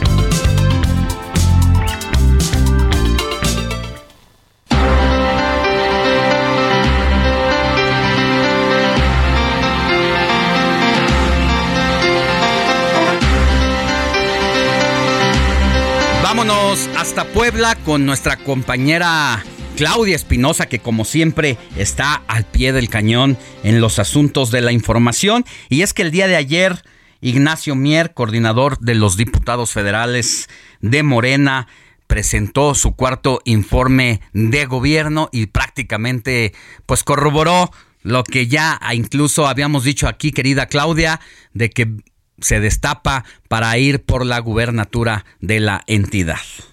Buenos días. Sí, que saludo con gusto a los amigos del auditorio y como lo mencionas, pues ayer eh, dijo que sí le interesa interesa buscar esta candidatura, sin embargo, pues que estará esperando los tiempos electorales y que inclusive cuando estos eh, lleguen, pues se realizará una consulta a los diferentes sectores de la sociedad y en todo el territorio poblano para ver si efectivamente pues la sociedad y el pueblo, esto obviamente pues en alusión a lo que había declarado el gobernador Miguel Barbosa durante la semana pasada, de que sería el pueblo quien debería decidir al candidato de Morena a la gobernatura en 2024, pues para ver si es eh, que lo aceptan como el candidato a gobernador. Señaló que es el pueblo quien decide. También dejó en claro que pues este informe no sería el inicio de una campaña, no es un acto electoral por aquello de que pues las autoridades electorales pudieran sancionarlo, sino que forma parte de las actividades que se dan este informe de labores. Ya en una rueda de prensa posterior, pues también dejó en claro que no busca entrar en confrontación con el mandatario estatal y que de su parte pues no habría ningún acto de descalificación y seguramente pues dijo el mandatario no recibe adecuadamente la información. En este informe de labores que destacó pues algunas acciones como el incremento en el monto de las pensiones para grupos vulnerables como las personas de más de 60 años y también las actividades legislativas en torno a contrarrestar la corrupción en varios de los conceptos de sus palabras, pues fue interrumpido por las personas que asistieron a este centro en Cholula, donde eh, lo victoriaban como el próximo gobernador. Quienes lo acompañaron, pues estuvo Sergio Gutiérrez Luna, también Carlos Alberto Fuentes, eh, Gerardo Fernández Noroña, el gobernador de Morelos, Cuauhtémoc Blanco, también estuvo el senador de la República, Manuel Velasco, obviamente el presidente nacional de Morena, Mario Delgado Carrillo, Rubén Rocha, gobernador de Sinaloa, también José Ricardo Gallardo, el gobernador de San Luis Potosí, y César eh, Yáñez, Arturo Medina, procurador eh, fiscal, y Alfredo Ramírez, gobernador de Michoacán, son los que estuvieron presentes en este informe ayer aquí en la zona de Cholula, en Puebla. El presidente nacional de Morena, Mario Delgado, pues descartó que hubiera una cargada a favor del legislador federal y dijo inclusive que si hay otros aspirantes, pues también asistiría a sus eventos y es que dan informes e inclusive si le invitan a cualquier tipo de actividad. Es lo que se desarrolló ayer. Eh, finalmente, pues, llegado cuenta estas personas que dieron sus discursos, también resultaron que cuenta Ignacio Mier con las características para ser el candidato a gobernador, pero él ha señalado que realizaría esta consulta cuando sean los tiempos electorales y que no entraría en conflicto con el gobernador Miguel Barroso. Es lo que sucedió ayer aquí en Puebla. Muchas gracias, querida Claudia, que tengas buen día. Muy buen día para todos. El informativo fin de semana también está en Twitter. Síguenos en arroba fin de semana HMX.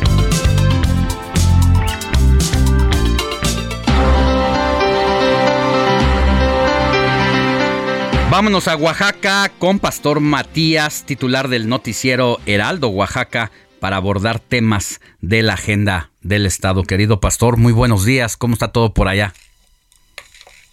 ¿Qué tal Alejandro? Muy buenos días a nuestros amigos de fin de semana en el Heraldo. Les saludamos con todo gusto en esta mañana, bueno, con temas relevantes de lo que ha ocurrido precisamente esta semana.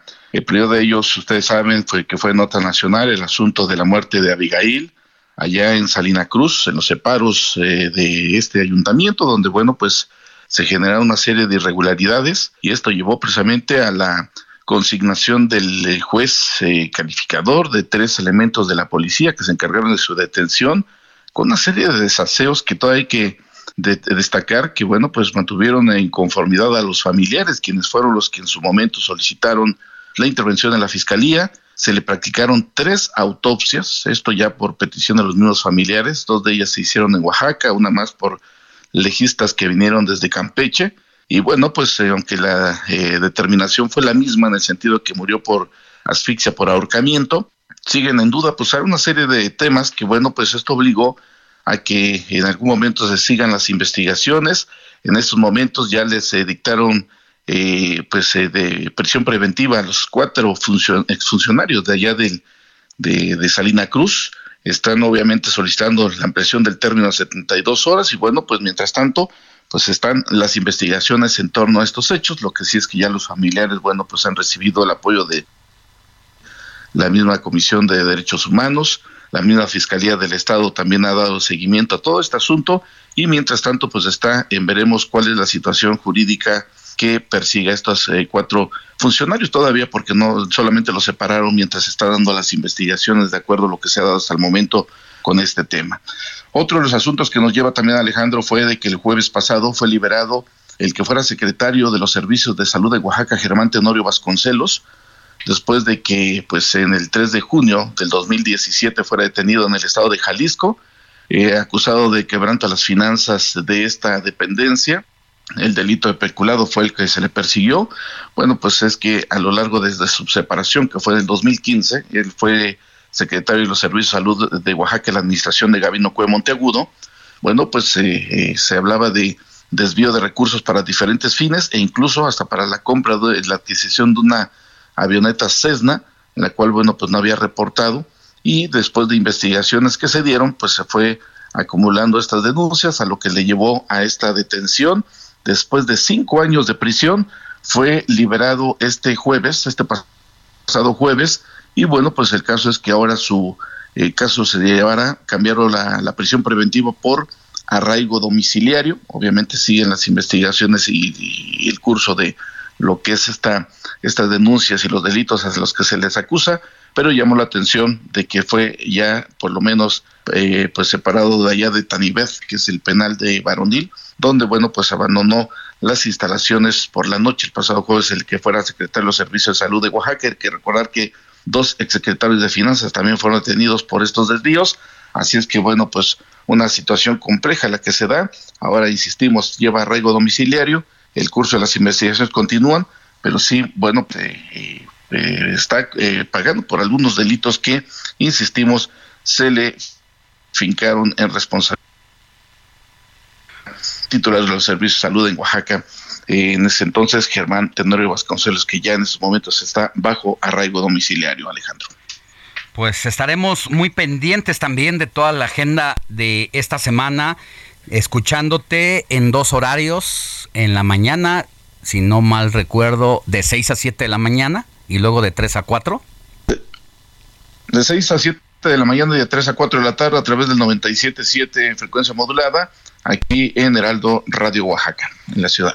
Pues estaremos muy pendientes, mi querido pastor, te mandamos un abrazo desde la ciudad fresca como amanece hoy aquí en la Ciudad de México. Que tengas buen día. Igualmente, otro abrazo de vuelta y bueno, para saludos para todo el auditorio. Gracias. El informativo fin de semana también está en Twitter. Síguenos en arroba fin de semana HMX.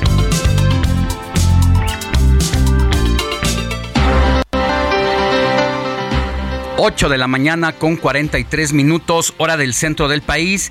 Y mire, la violencia está a sus anchas en Zacatecas, como bien dice la portada del Heraldo de México en su edición de este domingo 28 de agosto y por eso hacemos enlace con Estefanía Herrera, quien tiene todos los detalles de cómo ardió prácticamente la entidad allá Zacatecas en esta jornada de violencia que se extendió por distintos municipios e incluyó decenas de vehículos incendiados que usó el crimen para bloquear tres carreteras. Pero tú tienes todos los detalles, Estefanía. Buen día. Durante las últimas horas de este viernes y las primeras de este sábado, se registraron varios hechos de violencia en los municipios de Fresnillo, Villanueva, Valparaíso y Ciudad Cuauhtémoc, con la quema de vehículos, enfrentamientos y dos personas sin vida. Los hechos iniciaron a partir de la noche de este viernes, cuando grupos armados bloquearon carreteras de Fresnillo y Villanueva, incendiando vehículos y atravesándolos para realizar los bloqueos. La información confirmada por la Mesa Estatal de Construcción de Paz y Seguridad se dio a conocer que estos hechos ocurrieron en las carreteras estatal número 23 y federal número 45 de Fresnillo, así como la carretera federal número 54 que conduce de Zacatecas a Villanueva. De estos hechos podemos destacar la quema de vehículos compactos, así como trailers y pipas de agua que fueron incendiadas en estos lugares. Y pues junto a esto se suma un vehículo más incendiado sobre la carretera federal número 45, eh, donde se encontraban dos camiones de pasajeros de transporte de personal de empresas a la salida de Fresnillo con camino a Valparaíso. Eh, las autoridades de seguridad pues confirmaron que ninguno de estos eventos se reportaron personas lesionadas e indicaron que de acuerdo con las principales líneas de investigación, estos hechos se dieron como una reacción importante sobre los golpes que han dado a los cuerpos que han dado los cuerpos de seguridad a las células delincuenciales por lo que autoridades de seguridad de los tres niveles están realizando un operativo de búsqueda para tratar de ubicar a los presuntos responsables, mientras que la Fiscalía General de Justicia del Estado y elementos de la Guardia Nacional pues estarán brindando seguridad en las carreteras y quedaron a cargo del lugar de los hechos para evaluar los daños.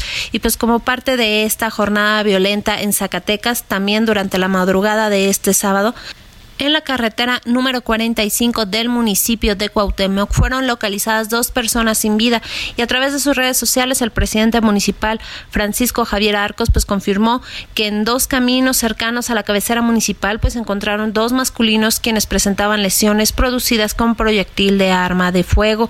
Mientras que en el municipio de Valparaíso, pues también se suscitaron hechos violentos donde se tuvieron enfrentamientos entre grupos delictivos y a través de sus redes sociales el presidente municipal de Valparaíso, Eleuterio Ramos Leal, confirmó que desde la noche de este viernes se reportaron hechos violentos en diversos puntos del municipio e indicó que este problema pues se está compartiendo ya con varios municipios de la entidad por lo que recomendó a los ciudadanos a no transitar por las carreteras y mantener la calma. Y pues bueno, también exigió a la Federación y al gobierno del Estado y las corporaciones de seguridad atender la seguridad de emergencia por la que atraviesa este municipio para que cumpliendo con su obligación la autoridad garantice el derecho humano a la seguridad pública, restableciendo la paz, el orden y el Estado de Derecho. Además, el alcalde de Sombrerete, Alan Murillo, emitió un comunicado donde recomienda no viajar a la capital zacatecana y pidió a los pobladores extremar precauciones en caso de viajar a las carreteras que se encuentran bloqueadas por varios carriles. Desde Zacatecas, para el Heraldo Noticias, Estefanía Herrera. Muchas gracias, Estefanía Herrera por esta información que, insisto, viene en la primera plana también del periódico El Heraldo de México, que entre otras noticias, además de que en su nota de ocho columnas dice imparable a sus anchas, crimen en Zacatecas, está también destacada la información de cómo se perfila a dirigir Morena en la Ciudad de México, Sebastián Ramírez, ex vocero de la jefa de gobierno Claudia Sheinbaum, también blinda a la Comisión Federal de Electricidad eh, contra privatización, es otra de las notas destacadas. Mier se apunta para Puebla y bueno, también invitarle a que lea mi columna de este domingo contra las cuerdas, toda la operación Higinio en el Senado de la República. Hay que recordar que Higinio es el número dos, el más popular en el Estado de México y después de haber aceptado su derrota ante la maestra Delfina, pues parece haber una operación por parte de legisladores afines a Claudia, a Claudia Sheinbaum para que llegue a la presidencia de la mesa directiva del Senado y al mismo tiempo toda la estructura política que Higinio Martínez tiene en el Estado de México le sirva para corresponderle a este guiño que le hace Claudia Sheinbaum, pues en sus aspiraciones rumbo a la candidatura presidencial de 2024. Todo eso y más en mi columna contra las cuerdas del Heraldo de México. El informativo fin de semana también está en Twitter. Síguenos en arroba fin de semana HMX.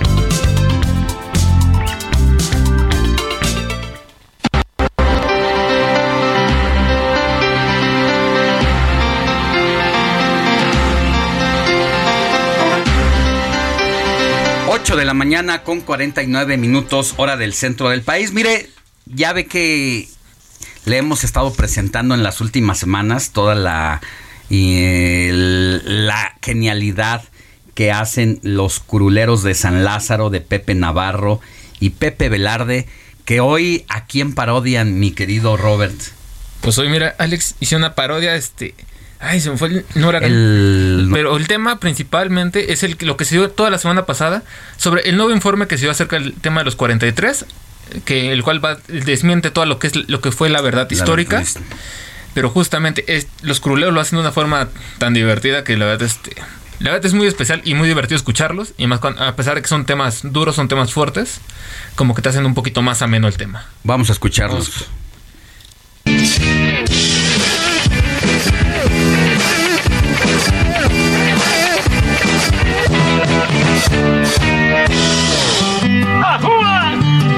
Resulta que no hay culpables, pero sí hay presos porque no pudieron dar con los culpables. Y eso sí que no lo vamos a permitir. Faltaba más. mm, Año de 2014, muy presente tengo yo. Bien agüitado, raza. A 43 chavillos, un pillo desapareció, un pillo desapareció. Y digo pillo con todas sus letras, eh. Les prometían. a-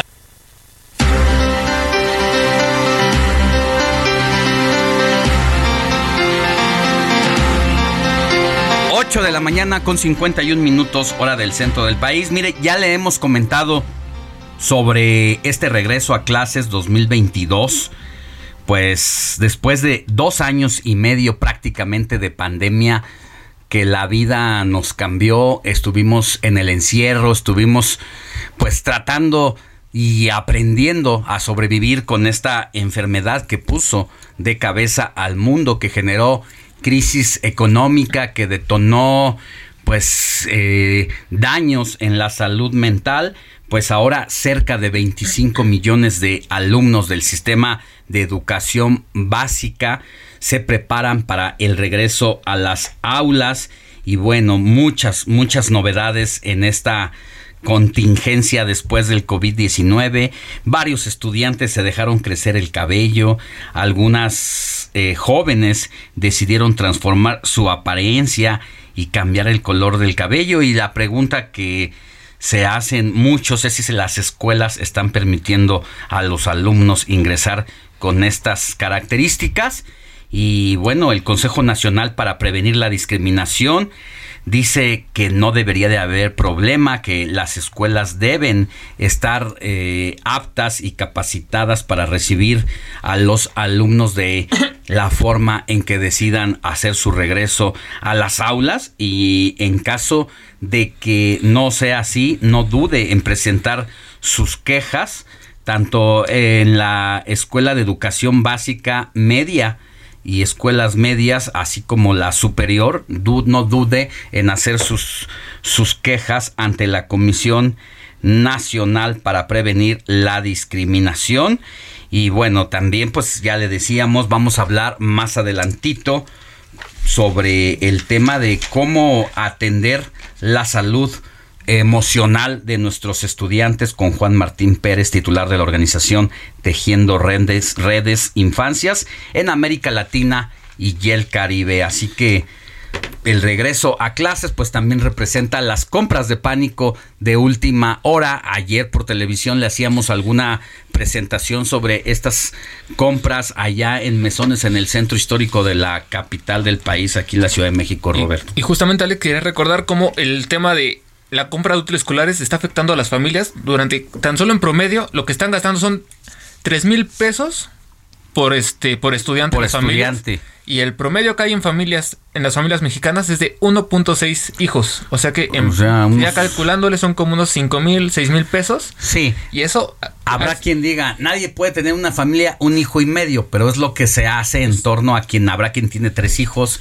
un hijo, dos hijos. Y unos en edad Entonces, escolar y otros no. Exactamente, entonces aparte- es el, el gasto es, Y, es y para fuerte. cerrar el dato, hay que tomar en cuenta que también la- el promedio de gas de lo que recibe, de recibe una familia mexicana es de 10 mil pesos. O sea que se va más de la mitad tan solo en el regreso escolares. de un chamaco. De un niño. Útiles escolares, zapatos, uniformes.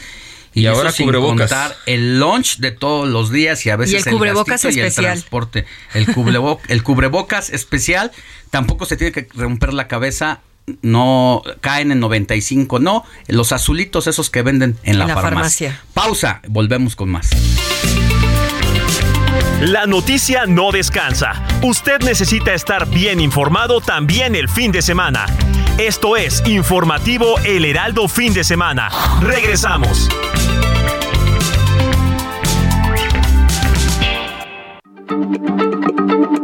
Heraldo Radio, la H se lee, se comparte, se ve y ahora también se escucha.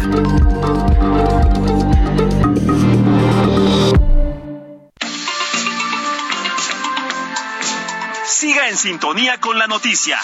Alejandro Sánchez y el informativo Heraldo fin de semana. Continuamos.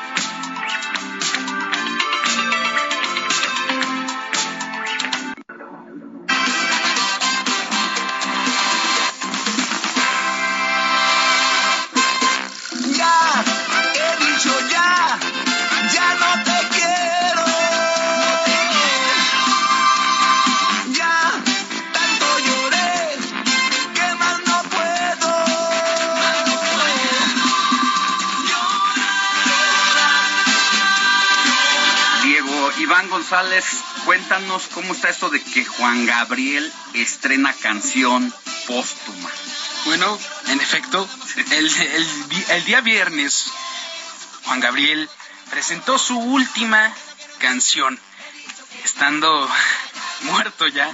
Finado seis años después. Seis años después de su muerte, de se da el lujo de soltar esta última canción llamada Ya, que colabora junto a la banda del regional mexicano El Recodo y la cantante de salsa La India. Esta canción ya, ya, te- ya se había producido en un 70% antes de que muriera Juan Gabriel, ya se tenía la canción casi completa y pues nada más faltaba, este, inclusive el videoclip ya se había grabado y que se filtró, se filtró unos años atrás, pero la noticia no pasó a más de una filtración y especulaciones del- de los medios de comunicación que si iba a salir y no, y al final nunca salió. Y seis años después lanzan esta canción que por fin sale a la luz con un videoclip también, donde sale el mismísimo Juan Gabriel. Pero mi querido Diego, nada más para comentarte, este es el primer sencillo de un disco que va a sacar todavía en, nom- en nombre de Juan Gabriel. No sé, no sé si recuerden que Juan Gabriel sus últimos dos discos se llamaban Los Dúo, que hacía colaboraciones con diversos Sí. artistas, como con Julián Álvarez, entre otros, Natalia entre otros, Forcade. entre otros este, cantantes. Y justamente lo que se estaba dando a conocer en la semana es que esta canción era el primer sencillo de un disco que se tenía preparado desde hace seis años, pero que justamente por el tema de lo que sucedió con Juan Gabriel, dicen que los artistas que no tenían cabeza, no tenían como, no le habían visto la importancia de sacar el disco ya luego, luego, sino que darle un cierto tiempo para ir sacando los, como está saliendo últimamente en la música, ir sacando sencillo por sencillo hasta llegar a O sea, a no va a salir un disco de golpe con todos estos. Va a eh, salir, eh, pero dentro de un tiempo, si no, ahorita van a estar dando Que se los adelantos después. Exacto. Van a dar dando las pruebas. Ah, van poco a poco.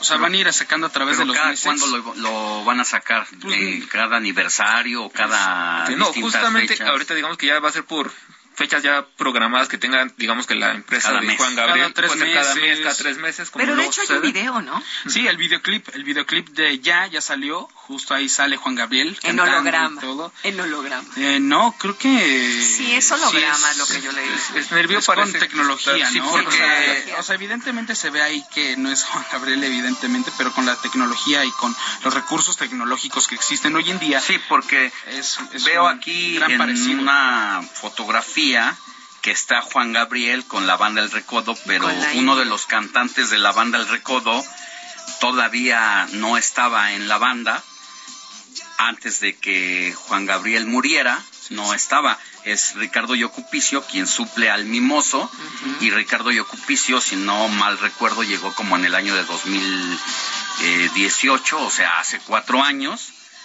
antes, eh, o sea, después ya de la muerte de Juan Gabriel. Entonces, efectivamente, esta, este videoclip pues, fue como editado a manera de hacer eh, de simular que está en conjunto tocando con la banda del recodo y con los integrantes que forman parte actualmente de la banda. Y que los fans están felices porque están recordando este día a su ídolo. Sí, no, en general, no. Yo creo que toda la. como No, todos, decíamos, todos, pero eh, retomando que la, toda la cultura ellos. mexicana, pues es idolatra casi a Juan Gabriel, ¿no? Y es importante recordar que tan- no solo Juan Gabriel es el único que tiene, bueno, que se, que se ha hablado sobre el tema de que tiene canciones, a pesar de haber ya fallecido, que tiene canciones ya grabadas para futuros discos, sino que también Vicente Fernández También. y Joan Sebastián son de los artistas que, a pesar de que fallecieron, se, se especula o se dice que ya tienen canciones para sacar un álbum más adelante. ¿Qué tal? Entonces, Tenemos que no- estar a no la es el primer caso.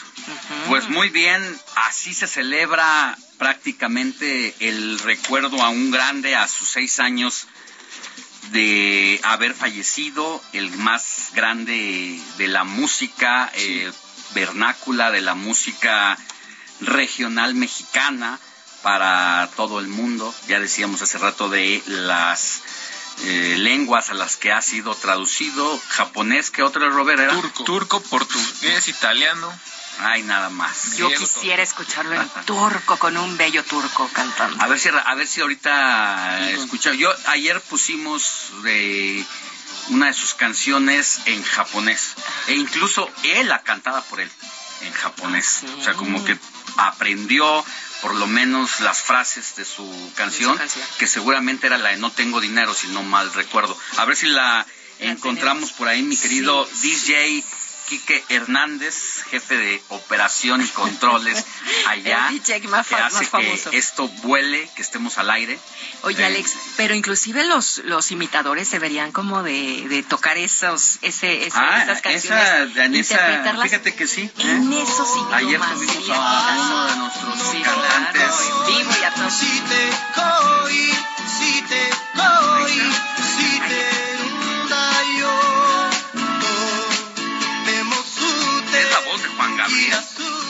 en japonés.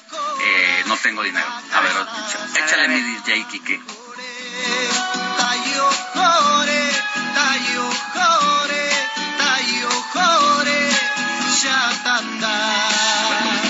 A ver cómo no tengo dinero en japonés.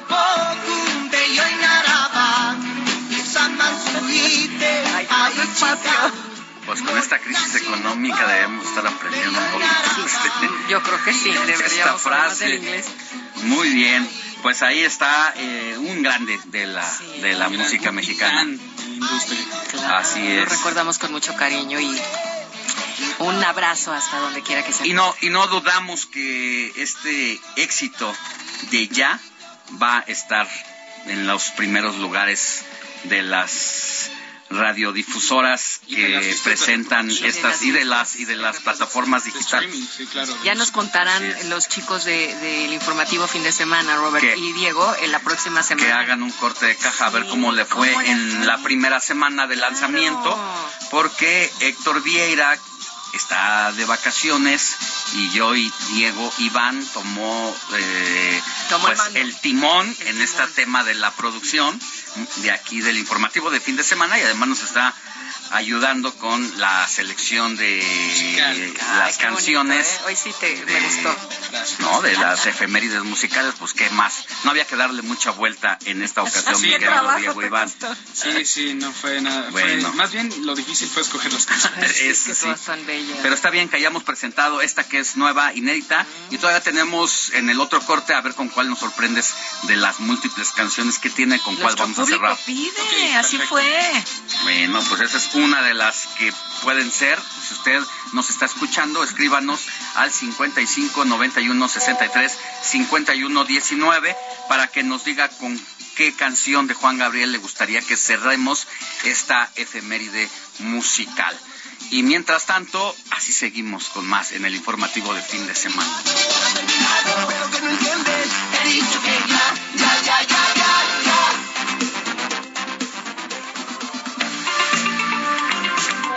Comparte tus comentarios y denuncias en el WhatsApp del informativo fin de semana. Escríbenos o envíanos un mensaje de voz al 55 91 63 51 19. Van a matar uno por uno a todos los secuestrados que tienen.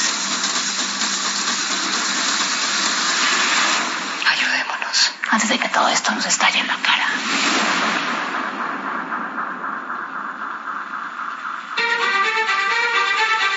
Nuestro sistema de justicia es una real mierda. No somos capaces de juzgar a nuestros criminales en Colombia. Tendrán que enfrentar la ley en Estados Unidos. ¿Se acuerda el día en que sacamos esa foto? Bailó, cantó. Ay, ¿qué pasó?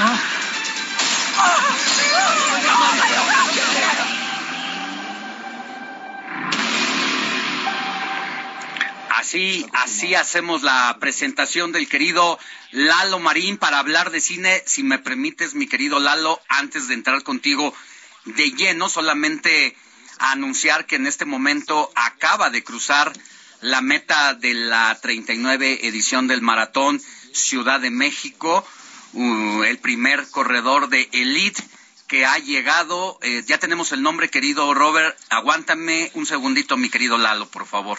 Exactamente, Alex. El ganador del maratón de la Ciudad de México es Edwin Kri- Kripop Kipto, como habías anunciado, habías adelantado, de Kenia. Hizo dos horas con 10 minutos con 33 segundos. ¿Rompe récord o no rompe récord? Me parece que sí. Creo que era 10, do- 10, 2, 10 con 38, ¿no? Ve, Chécalo y ahora sí, vámonos con Eduardo Marín para que nos digas, mi querido Lalo, perdón por el paréntesis, pero lo estábamos transmitiendo completamente en vivo esta, esta llegada de esta maratón, una de las más importantes competencias a nivel mundial. Pero cuéntanos en la parte de tu introducción qué estábamos escuchando.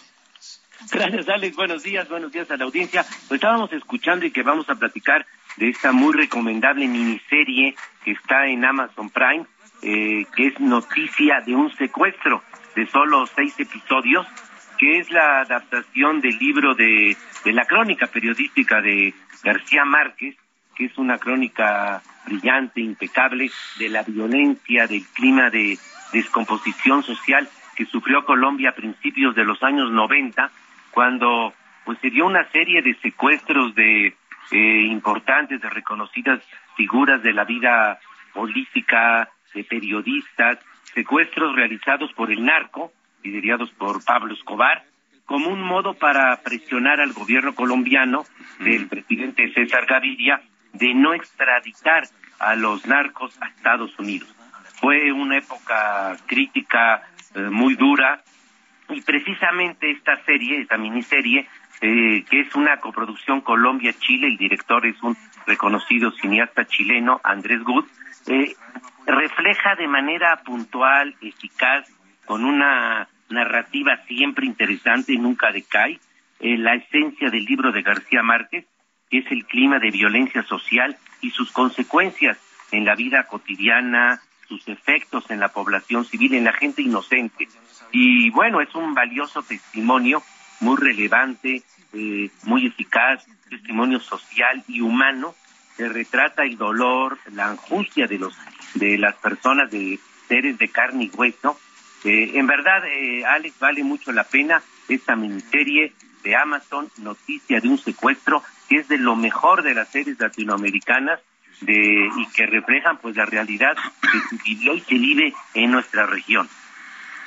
Pues mira, querido Eduardo Marín, además de ser escrita y reflejada esta crónica por el más grande escritor latinoamericano eh, Gabriel García Márquez, pues es la crónica, sí, escrita de él, escrita por él, pero digamos que protagonizada en la vida real por uno de los seres más deleznables de la historia internacional, Pablo Escobar, Así quien es. recurrió precisamente a esta táctica de narcoterrorismo en los inicios de los años 90 con los la figura esta de los extraditables para presionar a la autoridad y bueno, más allá de esa realidad adaptar siempre una novela de un titán como es García Márquez, vaya paquetote para el director, ¿no?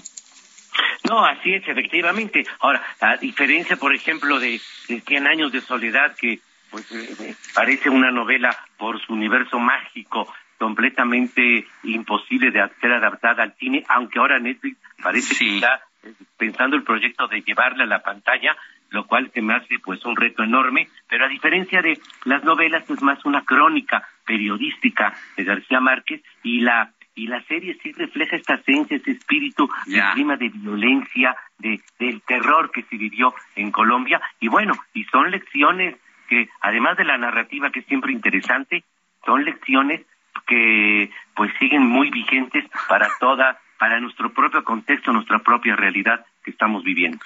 Sí, así es, porque una cosa es la novela y su novela de realismo mágico. Así es. Donde hay ciertas fantasías, pero en esta crónica de noticias de un secuestro, pues es toda una realidad con base en testimonios que él fue reconstruyendo a las, a las víctimas las fue entrevistando horas y horas durante meses y es como puede retratar lo más parecido a la realidad, así que prácticamente el guion pues ya estaba hecho, pero la adaptación era el reto y pues vamos a, a, verla con mucho gusto porque pues es una de las crónicas más importantes de la literatura americana, así que estaremos pendientes. ¿En dónde está mi querido Lalo? Está en Amazon, son solo seis episodios y de veras vale mucho la pena y es una serie actuada, no vayan a confundirse que es un documental, no, es una serie eh, actuada con actores, pero la verdad es de lo mejor que hemos visto en los últimos eh, años y de en series latinoamericanas y lo mejor que está ahorita en streaming. Noticia de un secuestro en Amazon. Gracias, querido Lalo Marín, que tengas buen día. Muchas gracias, feliz domingo, buenos días. Feliz domingo. Y mire, ya anunciábamos que era Día Internacional de los abuelitos. Más de 30 mil adultos mayores, en este caso aquí en la Ciudad de México, han tenido que ser atendidos por el Consejo Ciudadano de la Ciudad de México durante los últimos 19 meses. Pero ¿quién mejor que Salvador Guerrero Chiprés, presidente del Consejo Ciudadano para la Seguridad de la Ciudad de México, para que nos dé todos los detalles. Querido Salvador, muy buenos días, qué gusto saludarte. Primero que nada, felicidades a todas las abuelitas y los abuelitos. Que haya una disposición de la comunidad, de la sociedad, a estar en esa situación de atender, de acompañar, revisar de qué manera podemos ayudar. Muchísimas gracias a ti, Alejandro, por el. Cuéntanos qué te has encontrado pues con esta labor que has hecho de todas las ofertas y la las atenciones que has tenido que irte adaptando a los nuevos tiempos, la salud emocional en su momento en el, la pandemia y bueno, pues dentro de toda esta violencia, lamentablemente es el lado oscuro, pero pues tenemos que ponerlo sobre la mesa de esta atención que se ha tenido que brindar a los adultos mayores. Bueno, hay que decir que somos un equipo de 265 personas, atendemos llamadas de todo el país, ahí generamos contención emocional y jurídica y podemos ir a la casa de adultos o adultos mayores, nos lo piden para acompañarnos al necesidad y ya en particular pregunta. Primero que decir que eh, hemos atendido a 31.832 personas adultos mayores de enero del 2021 a este día de agosto. La ayuda psicológica es una de las más demandadas y la requiere una de cada tres de las personas que, que nos llaman. Eh, las principales demandas, te comento Alejandro, 26% nos plantean que tienen un asunto de fraude y extorsión, incluido el modus de montadeudas que el Consejo Ciudadano ha venido observando desde hace 15 meses. Uno de cada cinco de las abuelitas o abuelitos pide orientación ante diversos trámites y servicios. Eh, digamos que un 17% solicita orientación jurídica, especialmente con problemas de bienes inmuebles, testamento, conflictos vecinales y algunos relacionados con las propias intenciones de los propios parientes o familias de, de hacerles daño patrimonial. Entonces ahí también atendemos. Y 6% eh, ya como parte del total eh, solicita apoyo psicológico. En violencia familiar, Alejandro, te comento que hemos apoyado a personas que de esa edad, de 75 y más, pero sobre todo 70 y más, indican que pues hay agresiones, fíjate, siempre nos llama la atención, pero así ocurre y lo comentamos, como tú dices, hay que hablar de las cosas, ¿verdad? 55% de las agresiones son de hijas e hijos otros familiares de ellos proviene agresiones del 7% y de pareja hay agresiones de 12% de ellos. Estos son algunos datos que te indican también a propósito de esta eh, situación en que todos nos estamos adaptando y o viviendo las situaciones que nuestro contexto pudieran hacernos más vulnerables, en este caso, por pues, los abuelitas y los abuelitos. Ya, pues qué tristeza que quienes deberían ser los principales protectores de nuestros adultos mayores, pues prácticamente el enemigo tenga que estar durmiendo en casa, porque es lo menos que podemos hacer por quienes cuidaron de nosotros, eh, quienes nos dieron la vida, quienes nos protegieron, nos proveyeron y que ahora que debería ser de vuelta, los abuelitos, las abuelitas encuentren esta mano dura y estas a estas personas descorazonadas en el en el camino. Qué malo por eso, qué bueno por el trabajo que estás haciendo junto con todo tu equipo para brindar atención también a los adultos mayores y ofrecernos esta realidad desafortunada, sí, pero para que nos ayude a tomar decisiones y políticas públicas, querido Salvador. Bueno, ahí tienes razón en llamarla, como siempre se debe hacer, ¿verdad?, la atención sobre aquello. Pero también hay que reconocer que la mayor cantidad de, eh, pues de la población, diría yo, de los adultos mayores, que representan alrededor del 12% de la población total de nuestro país, sí tiene condiciones más o menos aceptables la parte socioeconómica, sino a la parte de los vínculos afectivos, sean, insisto, consanguíneos o elegidos. Sigue existiendo, me parece, en general, un respeto a los adultos mayores, pero de pronto hay fracturas que se registran en nuestras llamadas, en esta atención que damos todos los días. Es nuestra, es nuestro programa se llama Dignidad Mayor, y para eso tenemos la línea plateada y si me permites, Alejandro, digo el teléfono, ahí se atiende 24-7 y gratuitamente. El teléfono es 55 55 33 55 33 y los invitamos a conocer nuestro reporte, Alejandro. Bien. La época de oro. Bien. de las y los autos está disponible en nuestra página el Consejo Ciudadano Ciudad de México. Pues gracias, querido Salvador Guerrero Chiprés, presidente del Consejo Ciudadano para la Seguridad de la Ciudad de México. Que tengas buen día. Igualmente, felicidades abuelitas y abuelitos. Pausa y volvemos con más. La noticia no descansa.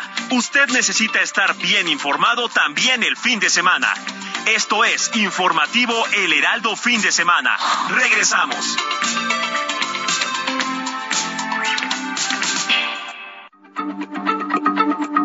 Heraldo Radio, la H se lee, se comparte, se ve y ahora también se escucha.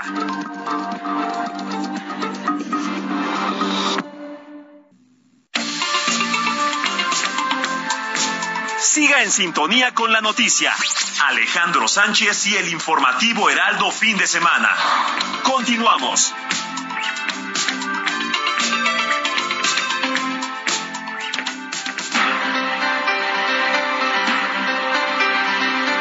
9 de la mañana con 30 minutos hora del centro del país. Ya estamos de regreso en el informativo de fin de semana y antes de ir a la información y a la última nota importante sobre la maratón en la Ciudad de México, le voy a decir si se rompió o no el récord en la rama varonil y en la rama femenil de esta justa deportiva, pero antes de ir con Robert para esa información y esos detalles, Moni Reyes, tú tienes también información realmente importante, que es la retroalimentación de nuestra audiencia. Así es, 5591 635119 nos escribió Jaime Martínez y dijo muy buenos días a todos desde Tampico.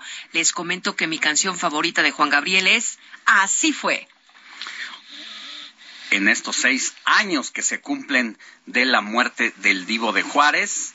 Cada una de las personas que nos ha escrito para el informativo de fin de semana da a conocer su canción preferida. Así fue, ¿quién la pide? Jaime Martínez desde Tampico. Si tú quieres, seremos amigos. Yo te ayudo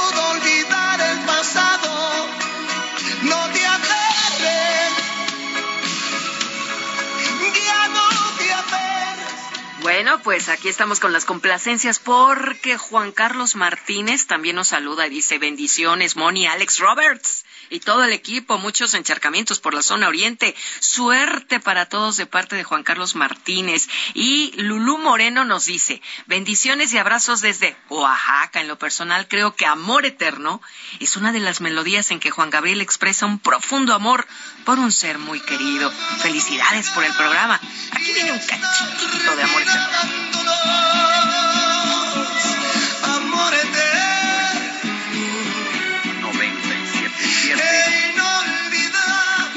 María nos dice, muy buenos días Alex, Moni, Roberts, todo el equipo como siempre escuchándolos con mucho gusto e interés. Mi canción preferida de Juan Gabriel es el Noa Noa para alegrar el día. Gracias por las noticias tan puntuales que nos hacen llegar. Reciban un saludo muy afectuoso. Venga el Noa Noa. Gracias Juana.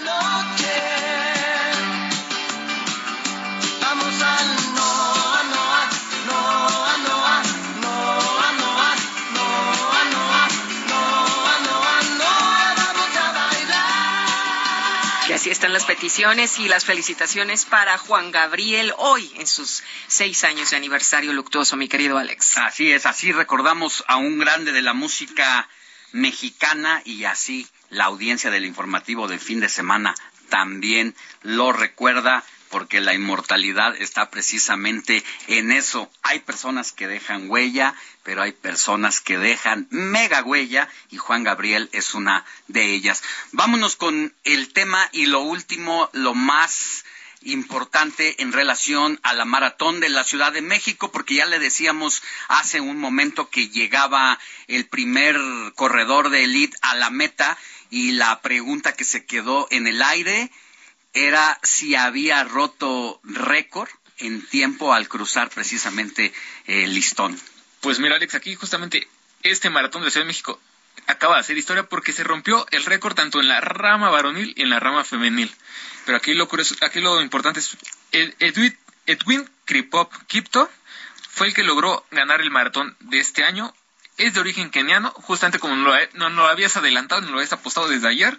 Hizo dos minutos, digo, dos horas con diez minutos, 34 segundos y solamente cuatro segundos abajo del récord. Que, estaba que era de dos, minutos, dos horas, diez minutos, 38 segundos. Y que había sido en 2018. 2018 y Joy Edwin Kripto de dos horas, 10 minutos y 34 segundos, deja récord histórico y se lleva una bolsa de 500 mil pesos que tendrá que repartir con una comunidad entre 15, 20 keniatas, esa bolsita de recursos. Pero aquí lo más destacado se dio en el, en el lado femenil, porque Lucy, eh, bueno, Amande Berizó Shankule fue la ganadora del Maratón de la Ciudad de México con 2 horas 25 minutos y 5 segundos.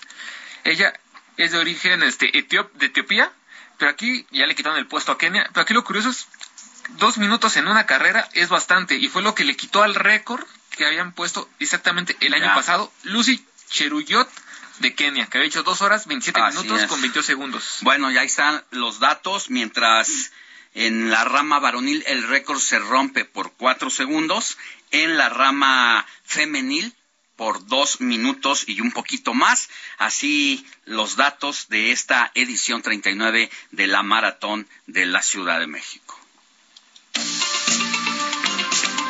El informativo fin de semana también está en Twitter. Síguenos en arroba fin de semana HMX.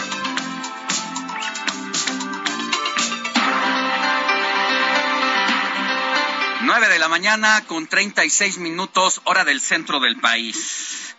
La crisis económica y la inflación están pegando en la cartera de los mexicanos al grado que el 50% de los ciudadanos no llegan a fin de mes porque el dinero no les alcanza.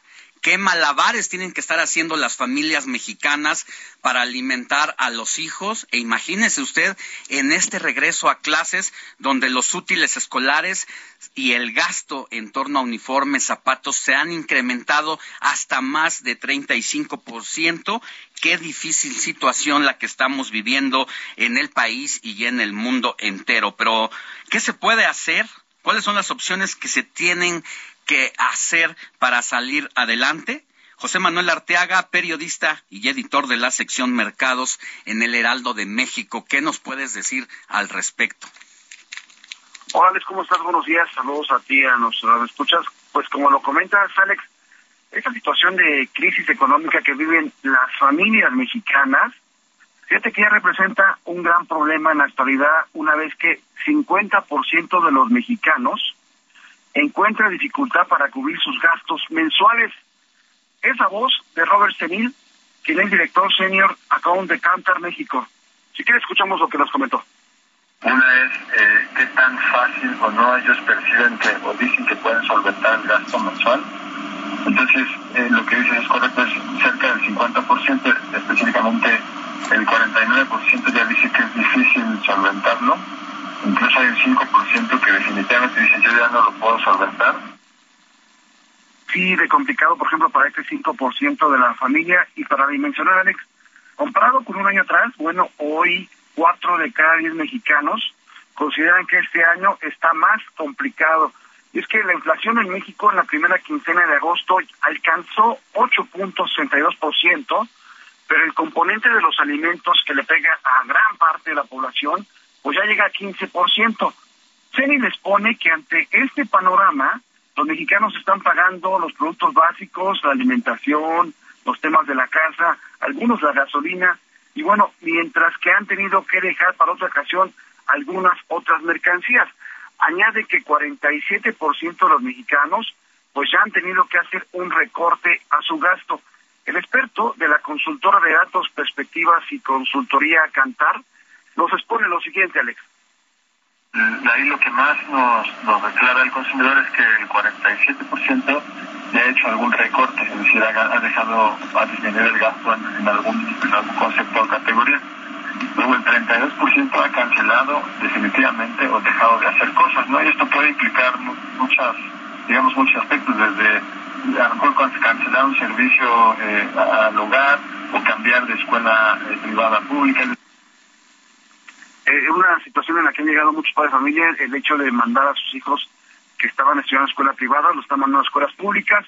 Y bueno, ese trabajo que se hace entre diversos países, ese trabajo esta consultora, tiene una consecuencia adicional, que es la compra de productos ya usados. Si quieres, escuchamos un poco más de lo que nos comentan los expertos.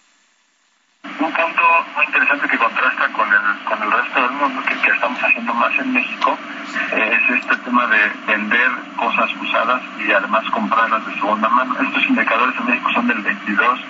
eh, gente que dice que ha vendido cosas, el 15% que ha comprado cosas de segunda mano, y esto sí es más alto de lo que vemos en, el promedio del resto de los países.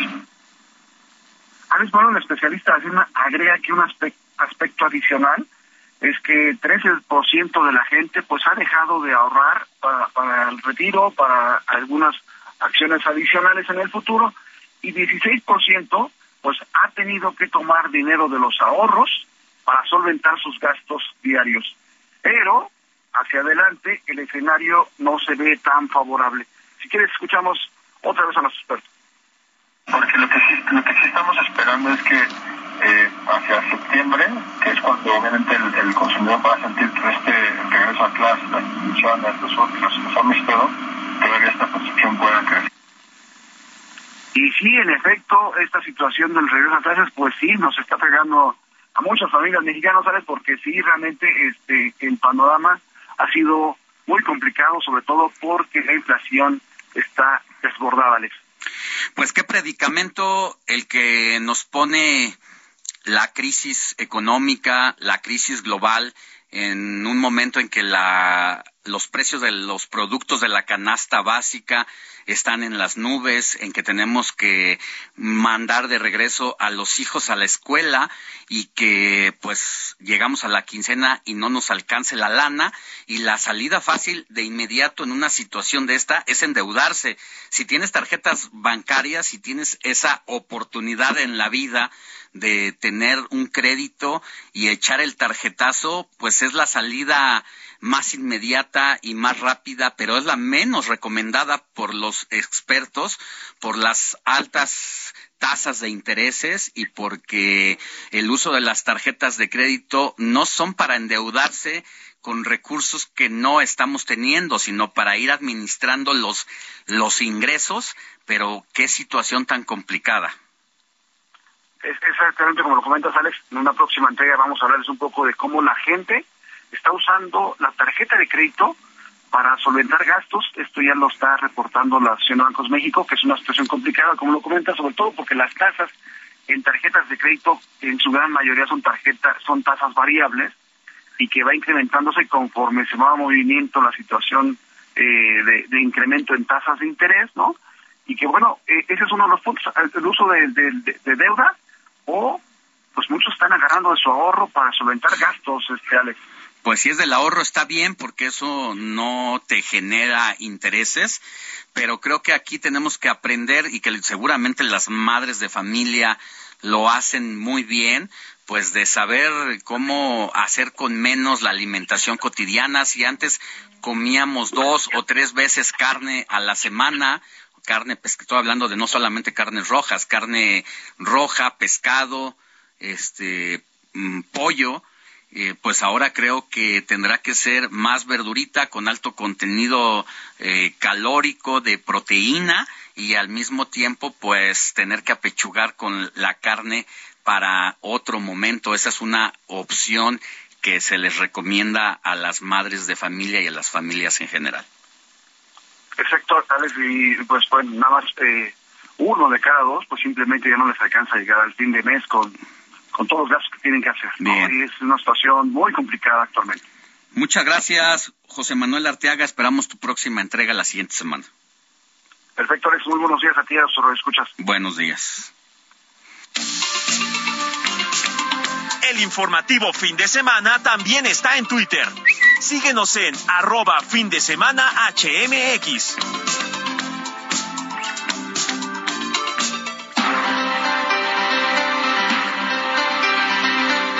Vámonos con la recomendación literaria de la semana de José Luis Enciso. José Luis Enciso. Lecturas.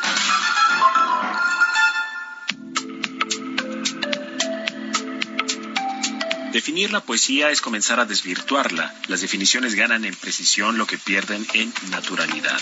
Estas líneas son parte de la antología Obra Mínima, Poemas y Aforismos de Enrique G. Gallegos, recopilación personal de casi una decena de libros escritos en dos décadas por este autor jalisciense, y es una revisión muy al estilo siglo XX, preocupada por entender el mundo a partir de la conformación de una obra, una especie de curaduría que funge como legado literario oficial del autor.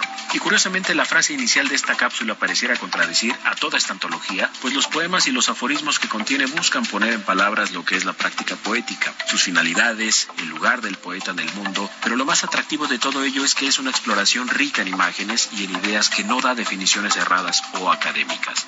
Obra mínima, poemas y aforismos de Enrique G. Gallegos, editado por Libros Invisibles, está disponible en Amazon y seguramente será un libro muy apreciado por los buenos lectores de estos géneros.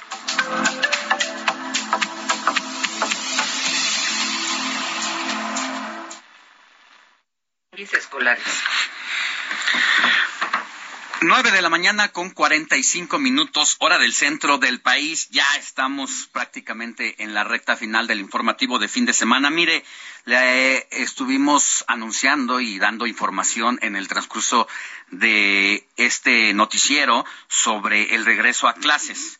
La pandemia de COVID-19 pues ha ocasionado interrupciones importantes en la vida cotidiana y los niños pues están viendo profundamente afectados por esos cambios. Y aunque muchos niños esperan con ganas el regreso a la escuela, otros es probable que se van a sentir nerviosos o asustados. ¿Cuáles son los consejos para los padres de familia que deben servir para ayudar a los niños a gestionar algunas de estas eh, situaciones complicadas en sus emociones que podrán sentir cuando regresen a la escuela y que se enfrenten nuevamente al mundo y a la cotidianidad y a su interacción con sus compañeritos, bueno, pues, ¿qué debe hacer la autoridad educativa que hasta este momento no vemos que haya una planificación efectiva? Bueno, por eso agradecemos que esté con nosotros Juan Martín Pérez, titular de la organización Tejiendo Redes Infancia en América Latina y el Caribe. Querido Juan Martín, muy buenos días y gracias por estar con nosotros. Gracias, estimado Alex, por este espacio y la oportunidad de conversar contigo y tu público. Qué situación, ¿no? Ya eh, la pandemia no se ha ido, pero prácticamente se ha declarado ya eh, fuera de problema. El tema de la vacunación ha ayudado a ir enfrentando esta situación cada vez con menos bajas en las defunciones por esta enfermedad. La vida sigue, los alumnos tendrán que irse reincorporando, pero hay secuelas que quedan ahí y cómo acompañar a nuestros chiquitos ahora que regresen a la escuela, sobre todo a los más pequeños. Eh, efectivamente, Alex, hay que partir de que estamos hablando que México eh, tiene alrededor de 30 millones de niños, niñas y personas jóvenes que están estudiando. Claramente para ellos y ellas, por el rango de edad, es vital, forma parte central de definir su proyecto de futuro, de definir su estabilidad emocional y, por supuesto, también marca una definición en torno a las cuales las familias nos organizamos desde los tiempos de cuidados hasta lo económico y por supuesto el tiempo que le destinamos al tratado de escuelas, las tareas y propiamente lo que significa para ellos el aprendizaje. La pandemia lamentablemente con casi más de un año y medio de confinamientos ha dejado profundas huellas en niños, niñas y adolescentes en México. Eh, ya antes de la pandemia teníamos 5 millones de niños, niñas y sobre todo mujeres y adolescentes fuera de la escuela a los cuales se agregaron cerca de un millón setecientos mil según datos que ha procesado México Evalúa. Y esto obviamente tiene nuevamente recordatorios sobre las profundas brechas de desigualdad. Fueron precisamente los niños, niñas y personas jóvenes más pobres los que, eh, digamos, se vieron más afectados en tres grandes apartados, Alex.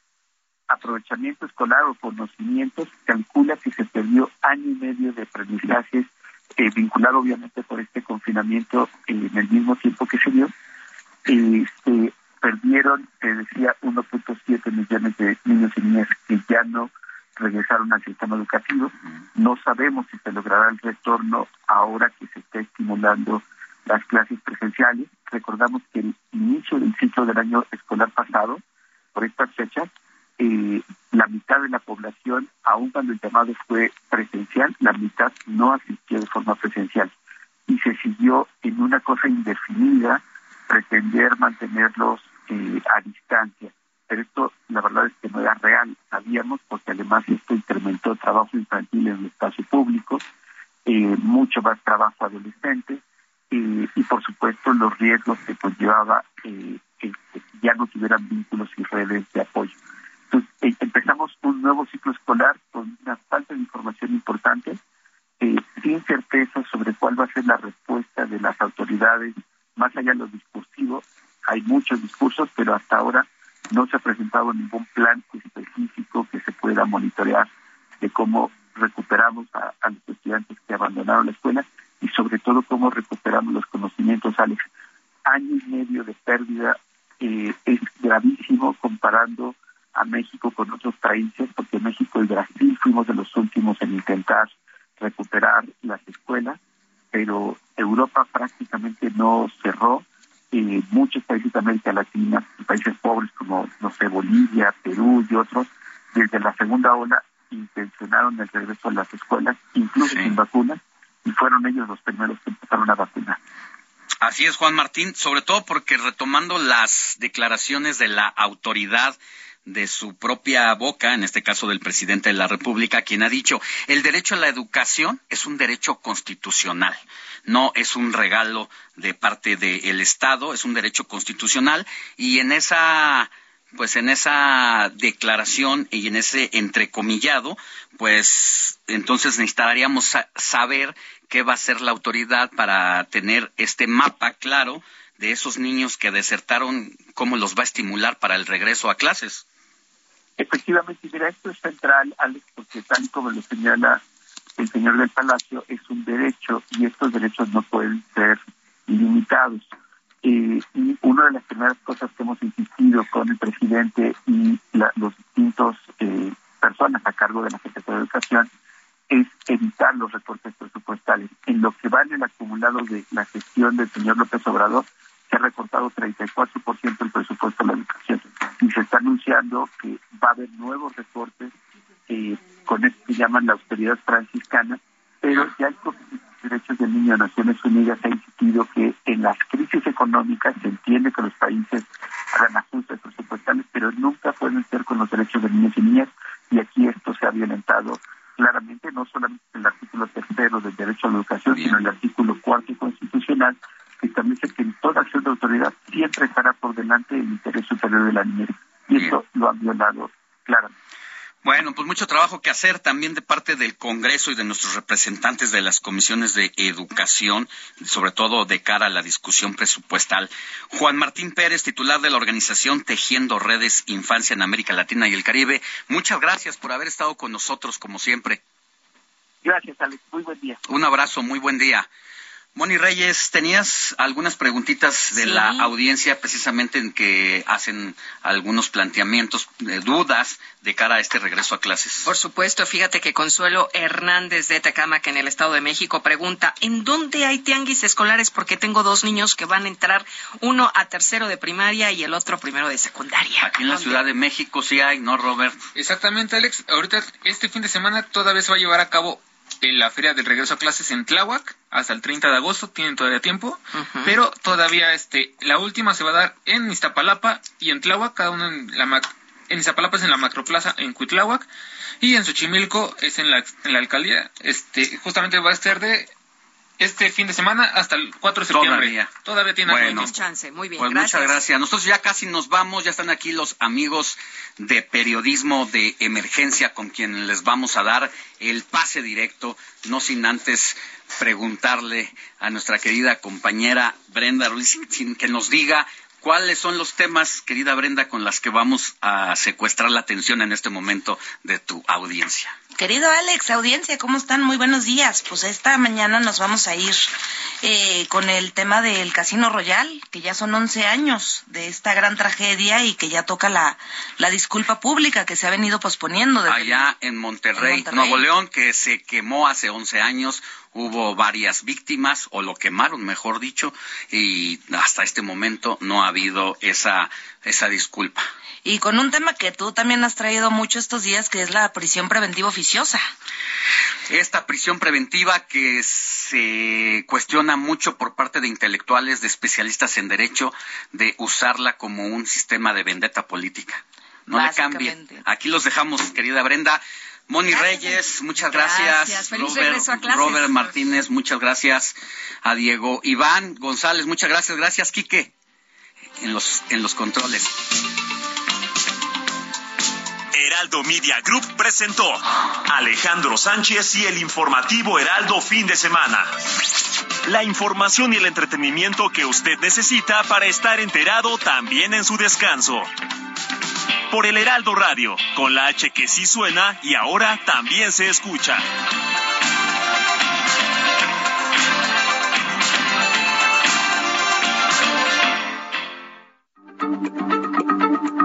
Heraldo Radio, la H se lee, se comparte, se ve y ahora también se escucha.